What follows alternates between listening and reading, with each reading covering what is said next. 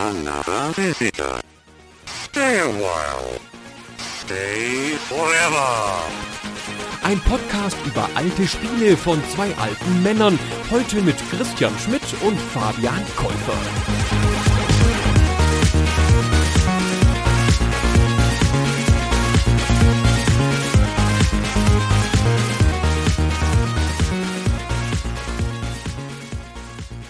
Hallo Fabian. Hallo Christian. Wir beide reisen heute zurück in die Frühzeit einer Plattform, die wir bei Superstay Forever schon reichlich beackert haben, nämlich das Mega Drive. Und das machen wir im Auftrag unserer Hörer. Das stimmt. Wir hatten drei Spiele mal wieder zur Wahl gestellt, die alle in erster Linie für das Mega Drive erschienen sind, teilweise auch für andere Plattformen, aber es war so ein bisschen Mega Drive als Aufhänger. Und ich bin überrascht tatsächlich nach wie vor, dass dieses Spiel, das wir heute besprechen, sich durchgesetzt hat gegen durchaus starke Konkurrenz, nämlich gegen Golden Axe und gegen Desert Strike, wo ich gedacht hätte, hey, das sind zwei große Namen, die viele Leute kennen und wo sicherlich der ein oder andere mal einen Podcast zu hören will. Es war knapp, aber die Wahl fiel dann auf ein Spiel, was deutlich unbekannter ist, nämlich Herzog 2. Ich war überrascht davon, aber es ist nicht das erste Mal, dass ich überrascht werde von den Präferenzen unserer Hörer.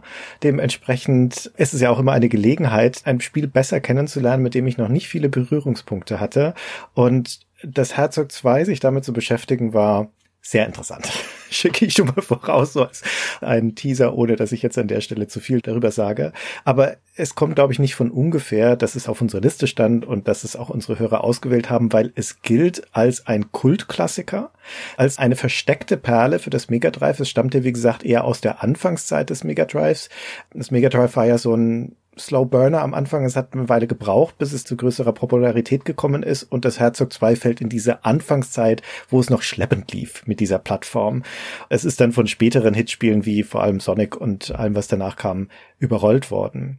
Aber es hat im Laufe der Jahre dann wieder an Bedeutung gewonnen. Erst als Kultklassiker und dann vor allen Dingen als einer der wichtigsten Trittsteine hin zur Definierung und Erfindung sozusagen des Genres der Echtzeitstrategie und das ausgerechnet auf einer Konsole. Das ist tatsächlich auch der Status, durch den ich das Spiel kannte. Ich habe es auch seinerzeit nicht gespielt, deswegen war es für mich jetzt auch neu. Und ich würde dir definitiv beipflichten, dass es eine interessante Erfahrung war. Ich würde für mich jetzt schon mal, um da ein bisschen so zu spoilern, nicht unbedingt sagen, dass es eine durchweg positive Erfahrung war, aber es ist ein interessantes und eigenwilliges und ungewöhnliches Konsolenspiel, gerade im Kontext seiner Zeit. Also 1989 gab es nichts, was mit diesem Spiel vergleichbar war. Einleitend vielleicht mal gesagt, das Spiel hat ja einen deutschen Titel, es stammt aber aus Japan.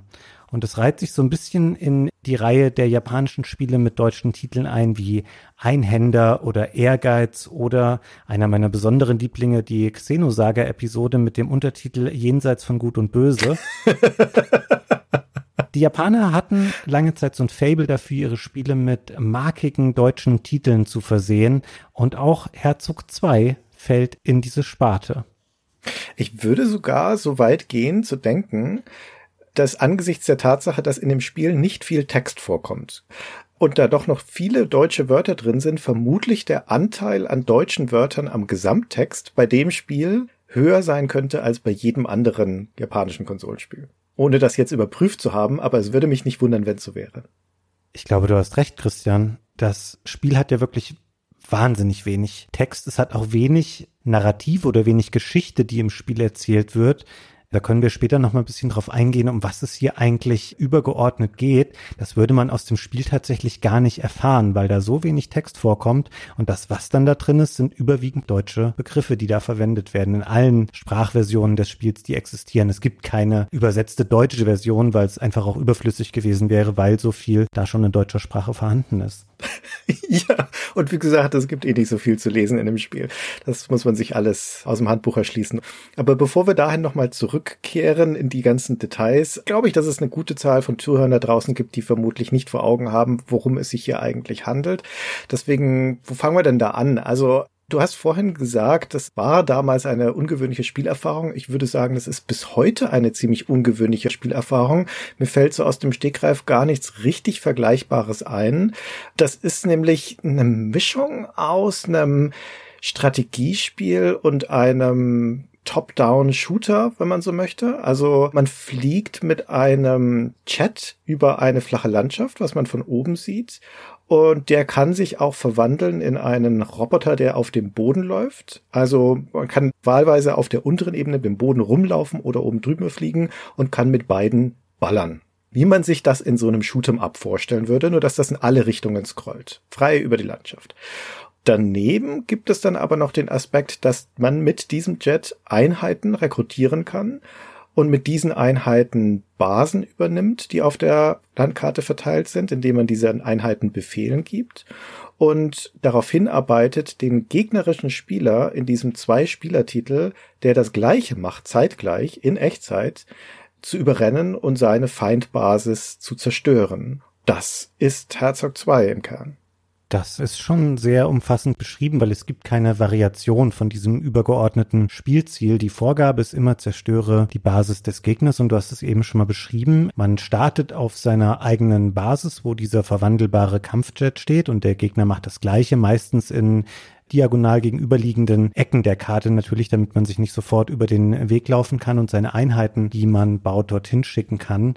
In der Regel ist es so, dass entweder du hast schon mal angesprochen, es gibt noch weitere Basen, die je nach Karte unbesetzt sind oder sie sind schon aufgeteilt in der Hand der beiden Spieler, damit man dort weitere Einheiten auch produzieren kann. Und das sind immer neun weitere Basen, die es zusätzlich zu den zwei Hauptbasen gibt, damit nie eine Pattsituation eintreten kann. Damit immer der Kampf um diese weiteren Basen erstrebenswert bleibt, damit man nicht in den Nachteil zum anderen Spieler gerät. Das sind der rote Spieler, den man selber spielt, und der blaue Spieler. Der blaue wird entweder vom Computer übernommen oder es ist tatsächlich ein Multiplayer-Spiel von einem anderen Spieler. In dem Fall wird der Bildschirm geteilt im Splitscreen. Man spielt es also an einem Mega Drive mit zwei Controllern gleichzeitig und wie gesagt in Echtzeit. Bei diesem Gedanken eines Strategiespiels, wo man Einheiten, das sind also Panzer, Raketenabschussbasen, Fußsoldaten und so weiter rekrutiert, denkt man in erster Linie eher an ein rundenbasiertes Spiel, wo du deine Einheiten auswählst, einen Befehl gibst, die dann vorziehst und so weiter. Das ist hier nicht der Fall. Das läuft alles in Echtzeit ab. Also man kann sich das wirklich vorstellen wie einen Shooter, wo man über die Karte rumwetzt und gleichzeitig gibt es aber noch diese strategische Ebene, wo da unten auf der Karte auch die kleinen Einheiten rumwuseln und Dinge tun. Und mit seinem Chat Schrägstrich Soldaten, je nachdem in welchem Modus man gerade unterwegs ist, läuft man da von Einheit zu Einheit und sagt so, du machst mal das da und du machst mal das da und geht mal zu einer Basis und holt eine neue Einheit raus und stellt die irgendwo auf die Karte und so weiter.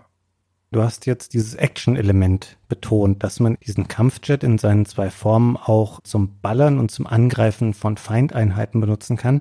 Ich habe mir das selber ein bisschen entzaubert auf Dauer, Christian, weil als ich einmal die Erkenntnis hatte, im Grunde genommen ist das ja so eine konsolengerechte Variante des Mauszeigers dass man mit diesem Kampfjet rumfliegt. Man steuert eben keinen Cursor, sondern man steuert mit dem Steuerkreuz des sehr limitierten Mega Drive Pads zu der Zeit. Es gab damals nur den Controller mit drei Tasten. Das sogenannte Sechs-Button-Pad kam erst Jahre später raus. Man hat sehr wenig Optionen und mit dem Steuerkreuz steuerst du eben diesen Kampfjet und im Grunde genommen ist das wie in einem PC-Echtzeitstrategiespiel der Cursor, nur dass man damit eben auch attackieren kann und den Feindeinheiten Lebenspunkte rauben kann. Weiß nicht, ob ich mir dadurch das Spiel selber ein bisschen schlechter gemacht habe, indem ich das dann irgendwann nicht mehr so als Actionspiel gesehen habe. Es ist ja auch eine schöne Ergänzung, dass diese Angriffe möglich sind, aber im Grunde ist das ein Workaround, um Menschen, die überhaupt nicht vertraut waren damals mit dem Konzept von Cursor-Steuerung, so ein Spiel näher zu bringen und das greifbarer zu machen. Das ist eine ganz interessante und naheliegende Metapher, deine eigene Einheit als ein Mauszeiger zu begreifen. Die funktioniert an ein, zwei Stellen nicht mehr so gut, weil du nicht alles mit dem Chat machst, interessanterweise, sondern viel, aber nicht alles. Es ist deine Präsenz auf dem Bildschirm definitiv. Man könnte auch eher sagen, dein Chat ist die Kamera, weil du immer nur das siehst, und das beeinflusst, wo du gerade bist und du bist da, wo dein Chat ist. Ja, und das stimmt schon mit dem Mauszeiger insofern, als wenn du zum Beispiel eine Einheit befehligen möchtest, also eine Einheit in ein Kommando geben oder sie irgendwo hin platzieren, dann musst du das immer mit deinem Chat tun. Du fliegst dahin über diese Einheit, nimmst die auch auf. Dieser Chat kann die Einheit ich weiß gar nicht, wie er das macht, mit einer Art großem Kran oder sowas, klammert, er klammert die dann, hält sie dann unter sich und kann dann mit dieser Einheit durch die Gegend gondeln und die irgendwo anders hinsetzen zum Beispiel oder sie zurück in ein Gebäude bringen, um sie dort wieder aufzuladen, also zu reparieren, zu betanken und so weiter oder auch einfach nur, um ihr neue Befehle zu geben. Das hat alles diesen Gedanken von anfassen. Ja, wenn du irgendwas machen musst, dann musst du da mal hinfliegen, einmal kurz abklatschen. Vorher passiert da nichts. Mit der Ausnahme von Einheiten rekrutieren. Das geht alles auch aus der Distanz. Aber da müssen wir später dann nochmal drauf kommen. Ich finde es ganz interessant, dass wenn man heutzutage über das Herzog 2 liest, zum Beispiel den offiziellen Wikipedia-Eintrag dazu, dann hält er einen ganzen Absatz der besteht nur aus Aufzählungen von diversen Toplisten, in denen das Spiel im Laufe der Zeit aufgetaucht ist. Hier Liste der besten Spiele, hier Liste der besten Spiele, die keiner kennt und so weiter und so weiter. Um so ein bisschen die historische Bedeutung des Spiels klar zu machen. Und wenn du dich dann da durchklickst und liest dann immer diese Einträge durch, das sind meistens von amerikanischen Spielemagazinen, von IGN oder GameSpot und so weiter, dann kommen da häufig zwei Sachen, die so augenfällig sind, finde ich, nämlich da kommt immer so ein Staunen darüber durch, dass hier ein Spiel fast aus dem Nichts erschienen ist, das quasi voll entwickelt Prinzipien des Echtzeitstrategie-Genres hinstellt. Ja, so ein genialer Wurf, der aus dem Nebel auftaucht und dann ist das Ding da. Und zum anderen wird da, wenn über die Entstehung des Spiels geredet wird, immer nur die Firma genannt, die es gemacht hat, nämlich Technosoft, aber da steht nie irgendein Name von einem Designer. Was bei einem westlichen Spiel nicht der Fall wäre. Da bin ich mir ziemlich sicher, dass wenn da über ein Ultima geredet würde oder über ein Civilization, dass da ein Richard Garrett oder ein Sid Meier stünde. Und man weiß gar nicht viel darüber, zumindest im englischsprachigen Raum oder auch bei uns, wie es überhaupt zu Herzog 2 was ja ein Nachfolger ist, ne, schon dem Namen nach, und seinem Vorgänger Herzog kam. Wir haben da, glaube ich, ein bisschen Aufklärungsarbeit zu leisten heute. Das stimmt, das ist ein ganz interessanter Punkt, den du ansprichst, weil ich mir auch das Entwicklerstudio, von dem das stammt, äh, nämlich Technosoft, angeschaut habe. Und das ist häufig bei japanischen Studios, die in den 80ern schon groß wurden, ist es so, dass die sehr mit bestimmten Personen assoziiert werden, so wie du eben den Richard Garriott im PC-Bereich genannt hast, ist es zum Beispiel so, wenn du an Nintendo-Serien denkst, die heute teilweise noch groß sind, dann kannst du sagen, 80 Prozent oder ungefähr sowas in der Dimension geht in irgendeiner Form auf Shigeru Miyamoto zurück der ganz viele dieser Charaktere und Konzepte erfunden hat ursprünglich. Und Technosoft ist eine Firma, deren Titel gar nicht so sehr von eigenen Mitarbeitern geprägt wurden, weil sie in ihrer Frühzeit auch viele Wechsel in der Besetzung hatten. Tatsächlich ist das so, wenn wir auch auf die Herzogspiele gucken, dann ist nicht der gleiche Mensch hauptsächlich für Herzog 2 verantwortlich, der vorher auch Herzog erfunden hat. Und davor wiederum ist auch eine andere Person diejenige, die die früheren Werke der Firma, es gab vorher schon durchaus beachtenswerte Titel von Technosoft, nämlich das erste Thunder Force und auch ein Spiel namens Plasma Line, die stammten wieder von einer anderen Spieledesignerin. Kotori Yoshimura hat die ersten Frühwerke gemacht, noch in der ersten Hälfte der 80er Jahre.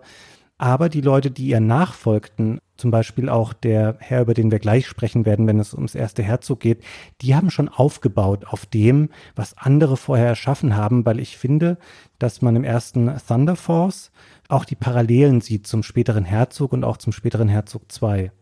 Ja, definitiv. Also diese Firmengeschichte ist relevant, wenn es um die Entstehungsgeschichte von Herzog 2 geht. Und wie gesagt, mindestens ein Trittstein ist sehr offensichtlich, nämlich das erste Herzog, das 1988 erschienen ist, also ein Jahr vor Herzog 2, das ja 89 erschienen ist. Du hattest das Technosoft gerade schon ein bisschen hergeleitet. Das ist eine Firma aus Nagasaki, aus Japan. Die sind Anfang der 80er gegründet worden, in erster Linie als Softwarehaus, haben dann umfirmiert, auch im Namen umfirmiert als Technosoft 1982 und haben sich dann zunehmend auch auf Spiele konzentriert, aber nicht ausschließlich. Die haben parallel durchaus auch noch Anwendungssoftware gemacht.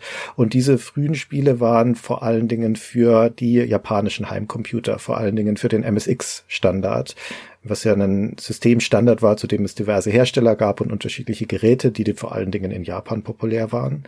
Und die frühen Spiele, die du gerade schon genannt hast, also Thunder Forest und dieses Plasma Line, die kamen für das MSX raus. Ja, und wenn wir dann zum Herzog kommen, was auch ein Spiel für die MSX-Plattform war, für MSX2, um genau zu sein, auch ein Spiel, das nur in Japan erschienen ist, es es nie da rausgeschafft hat, dann sind wir jetzt bei einem jungen, aufstrebenden Spieledesigner namens Yuichi Toyama. Wir haben das Glück, dass kurz bevor wir diese Aufnahme hier hatten, eine sehr gute Videodokumentation rausgekommen ist auf YouTube im Januar 2021, die sich dem Schaffen von dem Yuichi Tomaya widmet und vor allen Dingen auch im Interview hat. Es ist nur auf Japanisch erschienen, aber es gibt auf YouTube englische Untertitel dazu. Und der erzählt da von seinem Werdegang und vor allen Dingen von dem Weg hin zu dem ersten Herzog. Du hast das entdeckt, Christian, dieses Porträt, was es zu ihm gibt. Und ich war da sehr dankbar für, weil es oft gar nicht so einfach ist, über japanische Entwickler, die wie er später so ein bisschen, ich will jetzt nicht sagen in der Versenkung verschwunden sind, aber die jetzt sagen wir mal in den letzten 20 Jahren nicht mehr so auf sich aufmerksam gemacht haben, weil sie irgendwann dann auch aus der Spieleentwicklung rausgegangen sind, ist es schwer, gute Quellen zu finden. Und das ist ein sehr erhellendes Gespräch, was dort mit ihm geführt wird. Was mir zum Beispiel tatsächlich neu war und was sich daraus ergeben hat, ist, dass er sehr offen und bescheiden und demütig auch darüber spricht, den Ruf seines eigenen Werkes, also des ersten Herzogs, durchaus auch so ein bisschen kleiner zu reden, weil er sagt, ja, das war schon ein cooles Spiel, aber ich habe mir dieses Konzept davon gar nicht ausgedacht, sondern ich habe ein Spiel genommen, was ich vorher schon kannte. Es war ein Spiel für den Apple II namens Rescue Raider, das wiederum nicht aus Japan stammte, sondern von der amerikanischen Firma Surtec die ja durchaus hier bei Stay Forever auch schon Thema war, weil sie bekannte Serien mitgemacht hat, wie zum Beispiel Wizardry und das war ein Helikopterspiel, wo man noch in klassischer Seitenansicht gegen die KI spielt. Der Spieler kommt von links, die KI kommt von rechts und man kann dort auch Panzer und Infanterie und ähnliches losschicken, um die Gegner anzugreifen. Und für das erste Herzog hat er genau dieses Konzept genommen. Er hat es einmal um 90 Grad gedreht, so dass man von unten nach oben agierte. Und er hat auch schon im ersten Teil einen Multiplayer-Modus hinzugefügt. Und fertig war das erste Herzog, dem noch ganz wesentliche Faktoren fehlten seines Nachfolgers, zum Beispiel dieses Einnehmen von Basen. Es war im Grunde genommen noch ein sehr lineares Spiel, was aber auch schon dadurch interessant war, dass man Einheiten losschicken konnte innerhalb der eigenen Armee. Das hatte schon durchaus auch neue Elemente, aber es war noch eine sehr frühe Form des Konzepts, das dann Teil 2 weiter ausgebaut hat. Die entscheidenden oder ein paar von den entscheidenden Merkmalen sind in diesem Herzog schon drin. Also vor allen Dingen natürlich die Tatsache, dass es ein Multiplayer-Spiel ist, das man gegeneinander spielen kann. Das war das Rescue Raiders noch nicht. Und auch die gekippte Perspektive, also dass du von oben jetzt auf das Geschehen schaust, statt aus der Seitenperspektive aus, das bringt uns wieder einen Schritt näher an die typische Echtzeitperspektive. Da sind ja auch Top-Down-Spiele. Das sehen wir jetzt hier bei diesem Herzog. Und die Tatsache, dass du da Einheiten nicht nur ins Feld schicken kannst, sondern dass du sie auch insofern befehligen kannst, als dein Avatar, der es auch in diesem Spiel schon gibt, das ist auch wieder ein Mac, der da durch die Gegend fliegen kann, der kann die Einheiten schon aufnehmen. Der nimmt die quasi unter seine starken Metallarme beziehungsweise wenn es Infanteristen sind, kann er sogar bis zu fünf einsammeln. Vermutlich setzen sie sich auf seine Schultern. Das sieht man natürlich in der kruden Grafik nicht. Und dann kann er sie irgendwo anders auf dem Spielfeld wieder platzieren. Und auch da ist schon dieser strategische Aspekt drin, dass du eine Auswahl darüber triffst, auf Basis von einer begrenzten Ressource, nämlich Geld. Das kommt einfach automatisch auf dein Konto im Laufe der Zeit. Aber du musst dieses Geld taktisch einsetzen, um davon Einheiten zu kaufen aus einer Liste von möglichen. Die haben natürlich alle ihre Vor- und Nachteile. Also auch hier wieder Infanteristen, Panzer, Motorräder und so weiter. Und du musst dich entscheiden, wann du sie einsetzt, wie du sie einsetzt und du kannst sie tendenziell noch platzieren. Ansonsten laufen die aber einfach stur auf den Gegner zu und von der anderen Seite passiert das Gleiche. Aber da sind also jetzt schon Elemente drin, von Strategie. Es ist aber noch ganz deutlich ein Actionspiel in seiner Grundidee. Ja, also da geht es schon darum, dass du mit deinem Mac rumzippst und auch auf den gegnerischen Mac und dessen Einheiten ballerst und dabei aber noch Einheiten hochschickst. Genau, du konntest denen noch keine individuellen Befehle geben, was sie eigentlich dann machen sollen. Und was mir tatsächlich nicht klar war, ich habe das erste Herzog jetzt auch nochmal gespielt, vielleicht kannst du mir das erklären, Christian.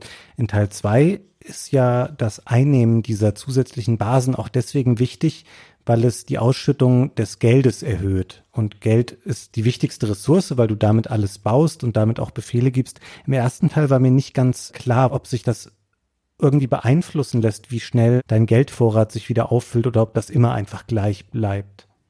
Weiß ich nicht hundertprozentig, ich glaube aber, das bleibt einfach gleich. Hm. Es ist dann noch nicht so strategisch belohnen, weil du dir eben nicht so einen dauerhaften Vorteil erarbeiten kannst, wie im zweiten Teil, wo es eben darum geht, wenn du das schaffst, auf der Karte irgendwann in Führung zu sein, im Sinne von dir gehören sieben dieser zusätzlichen Basen, dann generierst du so viel mehr Geld, dass es für den Gegner sehr schwer wird, dieses Übergewicht dann wieder in Einklang zu bringen. Ja, so wie ich das interpretiere, ist das erste Herzog noch in erster Linie eine Materialschlacht, wo du halt Einheiten gegeneinander abtauscht und wenn das dir gelingt, nur einen Panzer zu verlieren, wo dein Gegner zwei verliert zum Beispiel, dann hast du natürlich einen inhärenten Vorteil, weil die Ressourcen nehme ich jetzt zumindest mal an, gleichmäßig fließen für beide Parteien.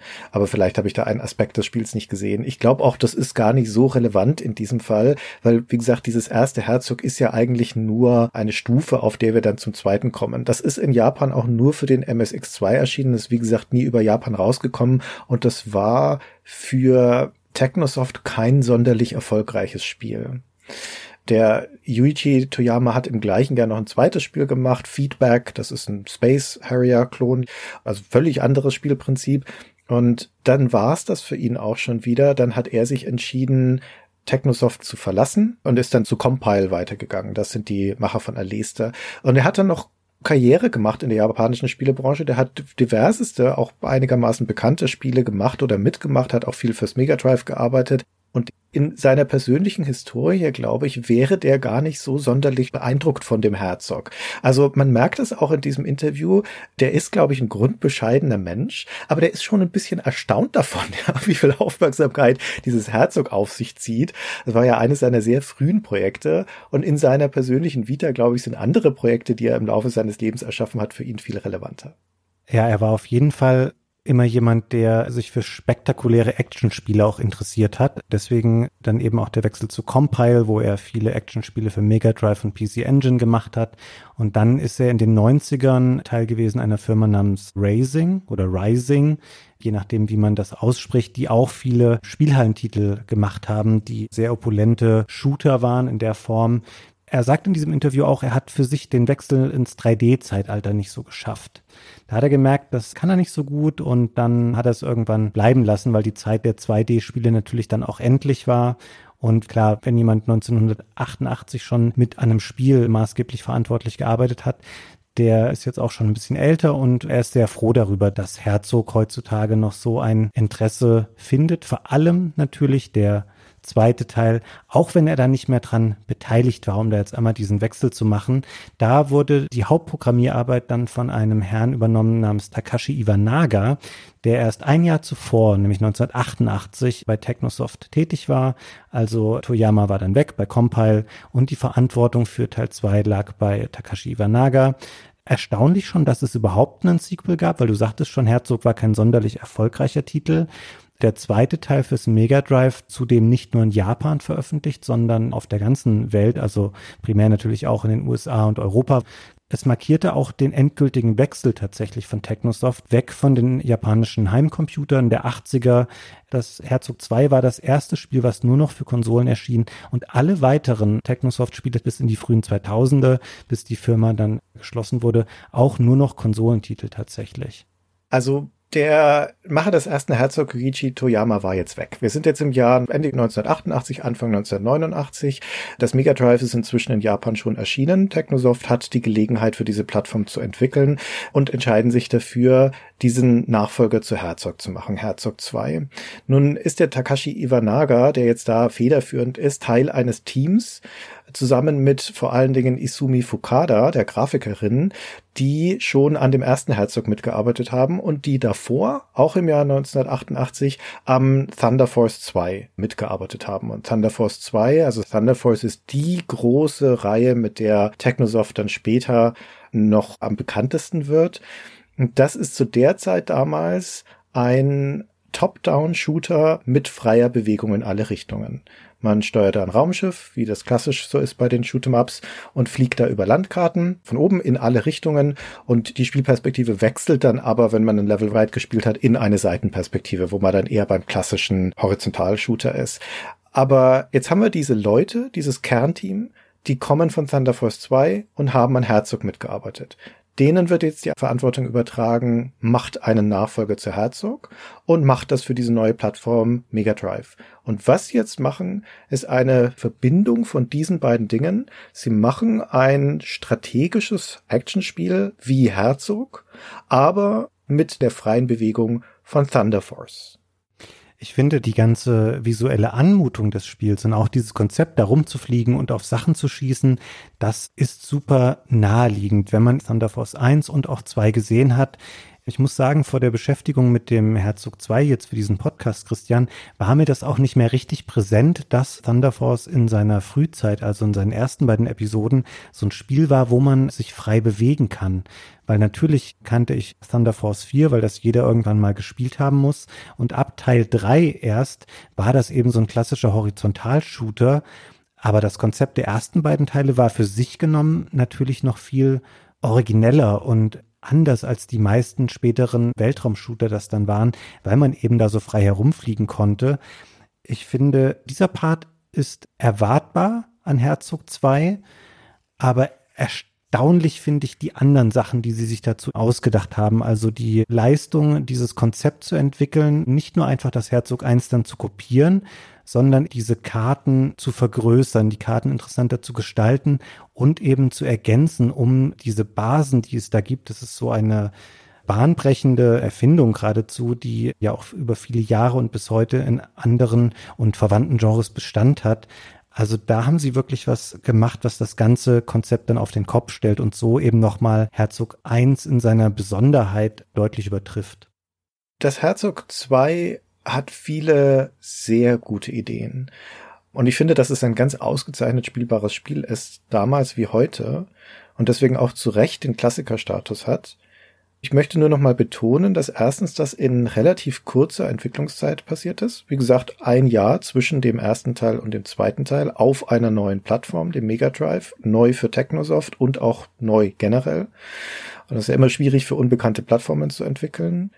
Und dass das nicht aus dem Nichts kommt, sondern dass das durchaus eine Historie hat, also die mindestens zurückgeht bis auf das Rescue Raiders über Herzog dann zu Herzog 2 und die sich aber auch aus der DNA dieser Firma Technosoft und ihrer Produkte speist und eben vor allen Dingen aus der Erfahrung mit Thunder Force und dem ersten Herzog. Und das kommt dann zusammen mit einer gehörigen Prise interessanter Entscheidungen und neuer Ideen in dem Herzog 2. Ich finde aber tatsächlich, du merkst im Spiel schon hier und da die kurze Entwicklungszeit an. Weil wenn man das das erste Mal einschaltet und das sieht, das sieht wahnsinnig rudimentär aus in seinen Menüs. ja, da sagst du was. Und all dem, was vor dem eigentlichen Spielgeschehen liegt. Es wirkt ein bisschen eher wie ein 8-Bit-Spiel, so ein bisschen wie ich auf dem NES viele Menüs gesehen habe. Es ist eine schwarze Grundfläche mit viel Text obendrauf. Da kannst du sowas machen wie, ja, ich probiere mal die Musik und die Soundeffekte aus. Ich kann sagen, ich will das Spiel fortsetzen, weil es hat ein Passwortsystem oder ich kann irgendwie sagen, in welcher Konfiguration soll gespielt werden, also Spieler gegen CPU, Spieler gegen Spieler, oder man kann auch die CPU gegen sich selbst antreten lassen. Und danach kann ich noch eine Karte wählen. Die Karten, das müssen wir an dieser Stelle auch einmal einwerfen, tragen übrigens auch deutsche Namen, die so mehr oder weniger gut beschreiben, was auf diesen Karten geboten wird. Es wird durch ein kleines Bild daneben auch immer nochmal visualisiert. Die tragen so Namen wie Abgrund oder Vulkan oder Strand, aber auch ein bisschen krudere Sachen wie Eisfrei oder Loch. Loch ist mein Lieblingsname, weil der so auch gar nicht die Landschaft in irgendeiner Form beschreibt, sondern einfach Loch das ist ja eine Höhlenkarte, ne? Das sollte eigentlich Höhle heißen, aber dann haben sie irgendwas falsch im Wörterbuch nachgeschlagen, deswegen heißt es jetzt Loch. Was ich auch sehr schön finde, ist die achte der Karten heißt Oase. Und das ist so ein Wort, was in seiner positiven Konnotation für mich so gar nicht in so ein Spiel mit so einem militärischen Konflikt reinpasst, dass du da, auf welche Karte spielen wir heute? Vulkan, Stadt oder Oase? Das passt da so gar nicht rein tatsächlich. Ja, und wenn du diese Wahl getroffen hast, dann beginnt das Spiel schon und wirft dich unmittelbar auf diese Spielkarte, ohne dir noch irgendwas zu sagen oder dich in irgendeiner Form zu instruieren, sondern dann geht es los. Und ich glaube, dass sie in der Entwicklung, nachdem sie das Spielkonzept gebaut hatten und das funktioniert hat, nicht mehr viel Zeit oder Willen hatten, außenrum noch ein Gerüst zu bauen, was das Spiel ein bisschen besser verankert hätte in einer Geschichte oder auch nur in einer Kampagne. Es gibt ja nicht mal sowas wie eine Kampagne, die man spielen kann, sondern du hast eben nur diese acht Karten, die du direkt auswählen kannst und that's it. Also ich formuliere jetzt mal euphemistisch, das ist eine sehr pure Spielerfahrung. Und das bedeutet aber, da ist wirklich nichts drumrum um das reine Spiel. Dieses Hauptmenü ist eine schiere Beleidigung. Das ist ein schwarzer Bildschirm mit einem blauen Kasten und einem roten Kasten. Und sonst ist da nichts drauf. Also das kann nicht mehr als eine halbe Stunde Aufwand gewesen sein, das zu bauen. Und wenn du das Spiel startest, der Titelbildschirm des Spiels, das Intro-Bild, ist ein Scan von einem sepia getönten Foto von einem Panzer. Das sieht aus wie ein Panzer aus dem ersten Golfkrieg oder sowas, so ein Schützenpanzer. Das hat absolut nichts mit dem Spiel zu tun. Das ist ein Science-Fiction-Spiel. Also, die hatten nicht mal die Zeit oder die Muse, ein eigenes Artwork für das Spiel zu entwerfen. Das ist schon der Hammer. Und vor allem, wenn man bedenkt, dass im ersten Herzog zumindest noch eine Strategiekarte drin war. Also, ich meine, das ist auch nur eine lineare Abfolge von Kämpfen, aber immerhin hast du zwischendurch mal dieses fiktive Land gesehen und hast dich da von Stadt zu Stadt vorgearbeitet. Nicht mal das ist hier drin. Du kriegst wirklich nichts. Wenn du einen Kampf gewonnen oder verloren hast, dann resettet das Spiel wieder zurück zum Logo. Das startet wieder mit dem Sega-Logo. Also kriegst du einen Abschlussbildschirm mit Statistiken, aber danach wirst du nicht wieder ins Hauptmenü gesetzt, sondern das Spiel startet neu. Also das ist wirklich mit der allerheißesten Nadel zu Ende gestrickt. Hm. Okay, wenn du gewonnen hast gegen die KI, dann siehst du auch noch in dem Abschlussbildschirm noch ein Passwort. Ja, das musst du noch schnell aufschreiben, genau. Damit das später den Status abbilden kann, welche der Karten du schon geschafft hast, die auch in vier Variationen, ich weiß gar nicht, ob ich es Variationen nennen möchte, weil das werde ich später noch mal erklären, was das genau bedeutet, vorliegt, nämlich A, B, C und D, die du wählen kannst. Und über diese Passwörter weiß das Spiel dann, welche dieser Varianten, welche der Karten du schon gespielt hast. Also im Grunde gibt es 32 Missionen. Es sind aber eigentlich acht. Ja. In dezent variierendem Schwierigkeitsgrad, was mich sehr irritierende und anstrengende Stunden gekostet hat, rauszufinden, inwiefern sich diese Variationen überhaupt unterscheiden. Soll ich es jetzt schon mal sagen, Christian, oder soll ich es später sagen? Nee, erzähl ruhig. Wie unterscheidet sich das? Sagen wir mal, ich möchte die Karte eisfrei spielen was entgegen dem Namen eine Eiskarte ist. Ich glaube, der ist deswegen eisfrei, weil es da eine große Wasserfläche in der Mitte gibt, wo kein Eis drauf ist. Also ich nehme diese Karte. Was ist der Unterschied, ob ich die jetzt im Schwierigkeitsgrad A oder im Schwierigkeitsgrad D spiele? Also ich habe natürlich gedacht, das ist sowas wie easy, normal, hard und very hard oder sowas in der Art. Und es ist mir aufgefallen, dass ich auf Schwierigkeitsgrad A erschreckend schlecht war in meinen ersten Runden, Christian. Ich habe gar nichts hinbekommen gegen die KI. Und tatsächlich ist es so, die KI, weil auch hier vor Augen halten, wir befinden uns auf einer 16-Bit-Konsole im Jahr 1989 in einem Genre Experiment, für das es noch keine richtige Blaupause gibt. All das führt dazu, dass wir hier mit einer sehr rudimentären KI zu tun haben. Diese KI spielt immer identisch. Der einzige Unterschied ist, die Einheiten, die die KI zu Beginn schon auf der Karte hat, um ihre eigene Hauptbasis zu beschützen. Das ist dann auf dem leichteren Schwierigkeitsgrad meinetwegen ein gepanzertes Auto und auf dem höheren Schwierigkeitsgrad ist es dann eben ein Panzer, damit es für dich in der Summe oder auf lange Strecke etwas schwieriger wird, diesen Kampf zu gewinnen. Aber es beeinflusst ansonsten überhaupt nicht das Spielverhalten der KI. Und das ist eine sehr schmerzhafte Erfahrung, möchte ich sagen, in den ersten Spielstunden. Es sei denn, Christian, du sagst mir jetzt, du hast von Anfang an den kompletten Durchblick gehabt in diesem Spiel. Nein. Das hatte ich nicht. Ich glaube, wenn man das Spiel das erste Mal spielt ohne Vorkenntnisse, dann kann man gar nicht anders als daran zu scheitern. Obwohl ich das Handbuch vorher gelesen habe, und ich bin mir jetzt gar nicht mehr sicher, ob das da drin steht oder nicht, habe ich ein oder zwei Partien gebraucht, bevor ich überhaupt das erste Mal begriffen habe, dass man mit seiner eigenen Einheit nicht zur Hauptbasis zurückfliegen muss, um Energie wieder aufzuladen, sondern dass das auch bei den Nebenbasen geht und dass man dort auch Einheiten rekrutieren kann. Weil, wie du schon zu Recht sagst, das Spiel erklärt überhaupt nichts. Es gibt kein Tutorial, es gibt keine sonstige Erklärung, es gibt auch innerhalb der Karten keine erkennbare Staffelung des Schwierigkeitsgrads. Also abgesehen von diesen A bis D könnte man ja auch meinen, dass die oberste Karte vielleicht die Einsteigerkarte ist und dann wird es nach unten hin schwieriger. Nö, nicht zu erkennen. Eher im Gegenteil, weil du auf der ersten Karte, das ist die einzige, auf der du noch keine von diesen Nebenbasen besitzt. Die musst du da alle erst erobern. Das ist vielleicht sogar positiver oder besser mit einer anderen Karte zu starten, wo du schon ein bisschen mehr Besitz hast. Und das Handbuch ist auch rudimentär. Also das erklärt auch nur das Nötigste. Auch das kann jetzt nicht mit viel Aufwand gemacht worden sein. Das ist ein Learning by Doing Spiel und am Anfang heißt es, man muss sich da durchbeißen. Ich habe eine Möglichkeit genutzt, die es damals noch nicht gab. Ich habe mir nämlich einfach zwei, drei Let's Plays dazu angeguckt und geguckt, wie die Leute das spielen. Das ist enorm hilfreich. Damit kommt man sehr viel schneller rein. Aber das ist natürlich eine Option, die es damals nicht gab. Ja, das Ganze wird dadurch noch erschwert, dass du auf dem Spielbildschirm eine Reihe an Balken vorfindest, bei denen du überhaupt nicht verstehst, was sollen mir diese vier blauen Balken sagen, die langsam immer roter werden, wenn sie abnehmen in ihrer Befüllung. Ich kann mal kurz sagen, für was diese vier Balken stehen, die dort zu sehen sind. Das B steht vermutlich für Base. Das ist der Zustand der eigenen Basis, also das spielentscheidende Kriterium. Wenn die eigene Basis irgendwann zu Klump geschossen ist, dann endet das Spiel sofort und auch nur dann. Das ist der einzige Gewinnzustand, der erreicht werden kann. Das D steht für Damage, also sind Vermutungen von mir. Ich würde sagen, es ist Damage der eigenen Haupteinheit, also des Kampfjets, mit dem man unterwegs ist. Das E daneben steht für Energy und ist die ich nenne es jetzt mal Bewegungsenergie, weil du hast es eben schon mal gesagt, man verbraucht Energie, wenn man sich über die Karte bewegt und das auch sehr schnell tatsächlich. Das ist nicht so, dass man minutenlang die ganze Karte abfliegen oder ablaufen kann mit dem eigenen Kampfjet, sondern das ist eher eine Frage von Sekunden. Und auch deswegen musst du nach und nach diese anderen Basen einnehmen, damit du die als Zwischenstopp benutzen kannst, um dort deine Energie wieder aufzufüllen, indem du kurz darüber schwebst und dadurch quasi deine Ressourcen des Kampfjets wieder aufgeladen werden.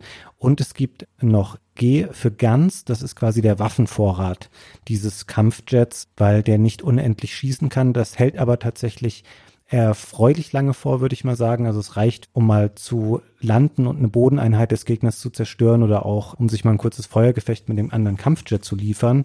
Aber auch dann ist es irgendwann aufgebraucht. Und wenn man das schon mal verinnerlicht hat, was diese vier Balken bedeuten, dann ist man schon mal ein ganzes Stück weiter tatsächlich in Verständnis dieses Spiels. Aber trotzdem, ich bin mir sicher, Christian, wir werden jetzt noch eine Viertelstunde bis eine halbe Stunde sprechen über Sachen, die uns unklar waren, also mir zumindest, weil ich habe noch so viel hier stehen. ja. Diese Abkürzungen werden ja auch nicht im Handbuch erklärt, was sie bedeuten. Im Spiel natürlich sowieso nicht. Es gibt eine Neuauflage, eine moderne, das Spiel, um da schon mal vorzugreifen, für den Switch in der Sega Ages-Reihe und die hat ein Tutorial. Da gibt's so eine gestrenge Anime-Figur, eine Offizierin mit einem Zeigestock und die erklärte das Spiel. Und wenn die diese Balken erklärt, dann sagt sie so schön, B probably stands for base. Also B steht vermutlich für die Basis, aber nicht mal die weiß das. Woraus ich folgere, niemand weiß das mehr. Also was sich Takashi Iwanaga da gedacht hat und Co. damals, das weiß man einfach nicht mehr. Aber ich habe eine Vermutung, Fabian, denn wir haben ja schon festgehalten, alles in diesem Spiel ist deutsch. Das heißt, das müssen auch logischerweise deutsche Abkürzungen sein. Demnach steht B nicht für Base, sondern für Bunker. G steht nicht für Gun, sondern für Geschossvorrat. D steht nicht für Damage, sondern für Durchlöcherungsgrad und E steht nicht für Energie, sondern für Ehrgeiz. Weil natürlich unser Jäger Ehrgeiz braucht, um da rauszugehen über die Karte und dann, wenn er das verliert, muss er wieder zurück zur Basis und Ehrgeiz wieder auftanken. Du hattest mich fast damit, dass ich dir das glaube. Ich habe aber ein Gegenargument dagegen, Christian. Du hast ja vorhin schon mal kurz angerissen, was es so für Einheiten gibt. Über den eigenen Kampfjet hinaus sind es acht verschiedene Einheiten, die man bauen kann. Und das ist alles fahrendes Kampfgerät oder stationäres Kampfgerät, sowas wie Motorräder, Panzerwagen, Panzerboote, ein Luftabwehrpanzer, aber du kannst natürlich auch Fußsoldaten bauen und die verbrauchen kein E, wenn sie sich bewegen. Und nach deiner Theorie würde das ja bedeuten, dass all die Fußsoldaten keinen Ehrgeiz hätten und das kann ich mir jetzt aber nicht vorstellen. Ja, natürlich nicht. Das sind Zwangsrekruten. Die wollen da nicht sein auf dem Schlachtfeld. Die haben keinen eigenen Ehrgeiz. Von irgendeinem unsichtbaren Drill Sergeant werden die gepeitscht. Und wenn sie nicht das machen, was sie tun, dann müssen sie 20 Liegestütze machen. Also, na, ich stimme dir da nicht zu, Christian. Für mich war die Fußsoldaten meine Lieblingseinheit, weil die spielen natürlich gerade in der frühen Phase des Spiels eine ganz wichtige Rolle. Das ist die einzige Einheit, die die anderen Basen einnehmen kann. Das heißt, wenn so eine Runde beginnt, dann fängst du ganz, ganz schnell damit an, Produktionsaufträge zu erteilen. Ein Button des Controllers ist dazu da, dass man schießen kann mit dem eigenen Kampfjet. Einer ist dazu da, dass man sich verwandeln kann in die Roboterform oder wieder zurück in den Kampfjet. Und der dritte Button ruft ein kombiniertes Bau- und Befehlsmenü auf. Und am Anfang baut man eben in erster Linie solche Fußsoldaten hebt die dann aus der Hauptbasis raus, fliegt sie zu diesen Außenbasen und setzt sie dort wieder ab. Äh, denn vier von diesen Fußsoldaten können so eine Basis einnehmen. Und das ist ein ganz, ganz wichtiger Faktor, der auf jeden Fall die ersten Minuten oder vielleicht sogar, ich weiß nicht, die ersten 10, 15 Minuten einer jeden Schlacht prägt, dass man möglichst schnell sich ausbreitet auf der Karte. Hm. Also die klassische Trias der modernen Echtzeitstrategie, so wie sie dann durch Dune 2 definiert wurde, das gilt ja als das Uhrwerk der modernen Echtzeitstrategie und das auch zu Recht. Diese klassische Trias ist Kampf, also Echtzeitkampf, Basisbau und Ressourcenmanagement. Das haben wir in Herzog 2 nicht in dieser ausgeprägten Form, sonst würden wir auch nicht von Dune 2 als dem ersten Werk reden, sondern von Herzog 2. Aber wir haben es teilweise in Varianten. Die eine Sache, die es gar nicht gibt, ist der Basisbau. Du erstellst nie irgendwelche Bauwerke hier. Aber es gibt natürlich den Echtzeitkampf mit Einheiten, die du befehligst. Und es gibt Ressourcenmanagement. Es gibt nur einen einzigen Rohstoff, wenn man so möchte, eine Ressource in dem Spiel und das ist Geld ganz abstrakt und dieses Geld fließt auch automatisch auf dein Konto. Mit jeder Sekunde, die vergeht, mit jeder Zeitinhalt im Spiel, wird ein bisschen mehr Geld auf dein Konto gespült. Aber dieses Geld wird generiert, zum einen von deiner Hauptbasis, aber von diesen kleinen Nebenbasen, die auf der Karte verteilt sind. Das heißt, dieses typische Exit-Strategie-Element, dass du Einheiten ausschickst, um Ressourcenspots für dich einzunehmen, die dann dir Rohstoffe generieren, das gibt es hier auch, ohne diesen Zwischenschritt über irgendwelches Tiberium oder sonst irgendwas, sondern hast du so eine Basis eingenommen, kriegst du mehr Geld. That's it. Aber das ist natürlich ein ganz entscheidendes strategisches Element, weil du möchtest möglichst viele von diesen Basen besitzen und gleichzeitig möchtest du verhindern, dass der Gegner die besitzt, weil sie ja sonst bei ihm einzahlen. Du musst sie auch besitzen, weil ansonsten, es differiert ein bisschen je nachdem, auf welcher Karte man spielt, aber du kannst am Anfang nicht sagen, ich baue jetzt einen Panzer, den fliege ich zur Gegnerbasis und dann schießt er die kaputt, weil du kannst im Hinblick auf deine Bewegungsenergie gar nicht den Weg überbrücken bis zur Feindbasis, ohne dass dein eigener Jet dabei explodieren würde. Das passiert nämlich, wenn die Energie aufgebraucht ist und das passiert erstaunlich häufig. Ich habe am Anfang komplett überbewertet, wie subjektiv wertvoll dieser Kampfjet ist, weil der explodiert irgendwann alle Nase lang. Du verschätzt dich dann irgendwann im Hinblick auf, okay, wie viel Energie habe ich jetzt noch, schaffe ich es noch zu irgendeiner Basis wieder zu fliegen und aufzutanken? Nö, auch nicht schlimm, weil was dann passiert ist, der explodiert, dann fliegt die Kamera zurück zu deiner Hauptbasis und dort respawnt einfach ein neuer Kampfjet. Die Strafe ist in erster Linie die, die, Zeit, die du dabei verlierst, weil du vielleicht gerade irgendwo in einem Gefecht warst mit dem Kampfjet und weil dieser Kampfjet auch mit leerer Energie respawnt. Das heißt, du bist gezwungen, an deiner Basis erstmal noch zu verweilen, um neue Bewegungsenergie aufzubauen. Und das ist tatsächlich ein ganz wichtiger Faktor, um damit Haus zu halten. Und das betrifft leider, möchte ich sagen, Christian, eben auch alle anderen Einheiten abseits der Infanterie, dass wenn so Panzer rumfahren oder die Boote rumfahren oder Motorräder, auch die verbrauchen ihre Energie und stehen dann irgendwann auf der Karte und zeigen dir durch ein kleines Symbol an, von wegen, du, ich kann nicht mehr, ich habe keine Munition oder keine Energie mehr, sammel mich doch mal bitte auf und flieg mich zu einer Basis zurück, um das da wieder aufzutanken es war so ein bisschen so ein Wechselbad der Gefühle für mich. Ich finde, auf der einen Seite war es toll zu sehen, oh, hier ist ja ein richtig komplexes Spiel drin in diesem über 30 Jahre alten Konsolentitel. Da klicken eine Menge Dinge ineinander und es ist an sich schlau. Aber je mehr Einheiten man hatte, desto mehr verliert sich das Spiel natürlich auch in einem einigermaßen anstrengenden Micromanagement tatsächlich. Hm. Also ja, ich weiß, wie du zu dieser Einschätzung kommst. Und ja, du kannst sehr viel kleinteiliges Micromanagement betreiben. Ich finde aber, dass das Spiel durchaus auch einige Schritte geht, um das zu vermeiden, um dir das abzunehmen. Das ist ein bisschen eine Frage der Erwartungshaltung. Wenn man an das Spiel mit einer modernen Perspektive rangeht. Mit, ich weiß, wie ein echtes Strategiespiel zu sein hat. Ich kenne die Regeln dieses Genres und das hier soll ja so eine Art Vorläufer sein. Dann gibt es einige Elemente in dem Spiel, die sehr ungewohnt sind. Natürlich mit Sicherheit das Stärkste davon die Tatsache, dass ich da direkt eine eigene Einheit steuere, die mein Avatar auf diesem Spielfeld ist und mit der ich alles mache. Gut, über diese Hürde muss man erstmal drüber. Die Tatsache, dass diese Einheit auch noch Bewegungsenergie verbraucht, da sie also, wenn ich da auf der Karte so rumzipple, irgendwann einfach sich in ihre Einzelteile auflöst und hui, dann bin ich wieder in meiner Basis. Was ist denn da passiert? Das muss man auch erstmal schlucken. Es ist aber ein sehr sinnvolles und cleveres Element, wie fast alles in dem Spiel. Es gibt auch noch eine dritte Hürde und das war die, über die ich am längsten gebraucht gebraucht habe, um darüber zu kommen, nämlich die Frage, wie ich eigentlich meine eigenen Einheiten befehlige. Wenn ich uns jetzt so zuhöre bei unserer Beschreibung in der Vorstellung eines Betrachters, eines Zuhörers, der das Spiel nicht kennt, dann denke ich, kann ich mir jetzt vorstellen, wie das mit diesem Chat-Roboter funktioniert. Ja, da fliege ich halt an alle Richtungen, da kann ich ballern. Gut, das wird wie in einem Actionspiel sein. Und okay, da gibt's irgendwelche Basen, die muss ich erobern, dann fließt Geld. Alles klar. Aber was ist jetzt mit diesen Einheiten? Ja, da habe ich bis zu 50 eigene Einheiten, die ich mit einem Controller kommandieren soll, mit einem Chat, der darum düst. Was soll das? Und das System ist etwas kurios denn man gibt so eine Einheit in Auftrag, also diesem Baumenü, und man kann immer nur eine gleichzeitig bauen. Also es ist jetzt nicht so, dass man da parallele Bauaufträge managen müsste, sondern alles gut, ne? immer eine nach der anderen. Entschuldige, wenn ich dich unterbreche, aber du sagst es jetzt natürlich so positiv erklärt, dass man sie managen müsste. Ich wäre ja froh, wenn man es könnte. Also ich habe das so oft als komisch empfunden, dass ich vielleicht irgendwann sechs Basen hatte und ich kann halt original einen Fußsoldat bauen.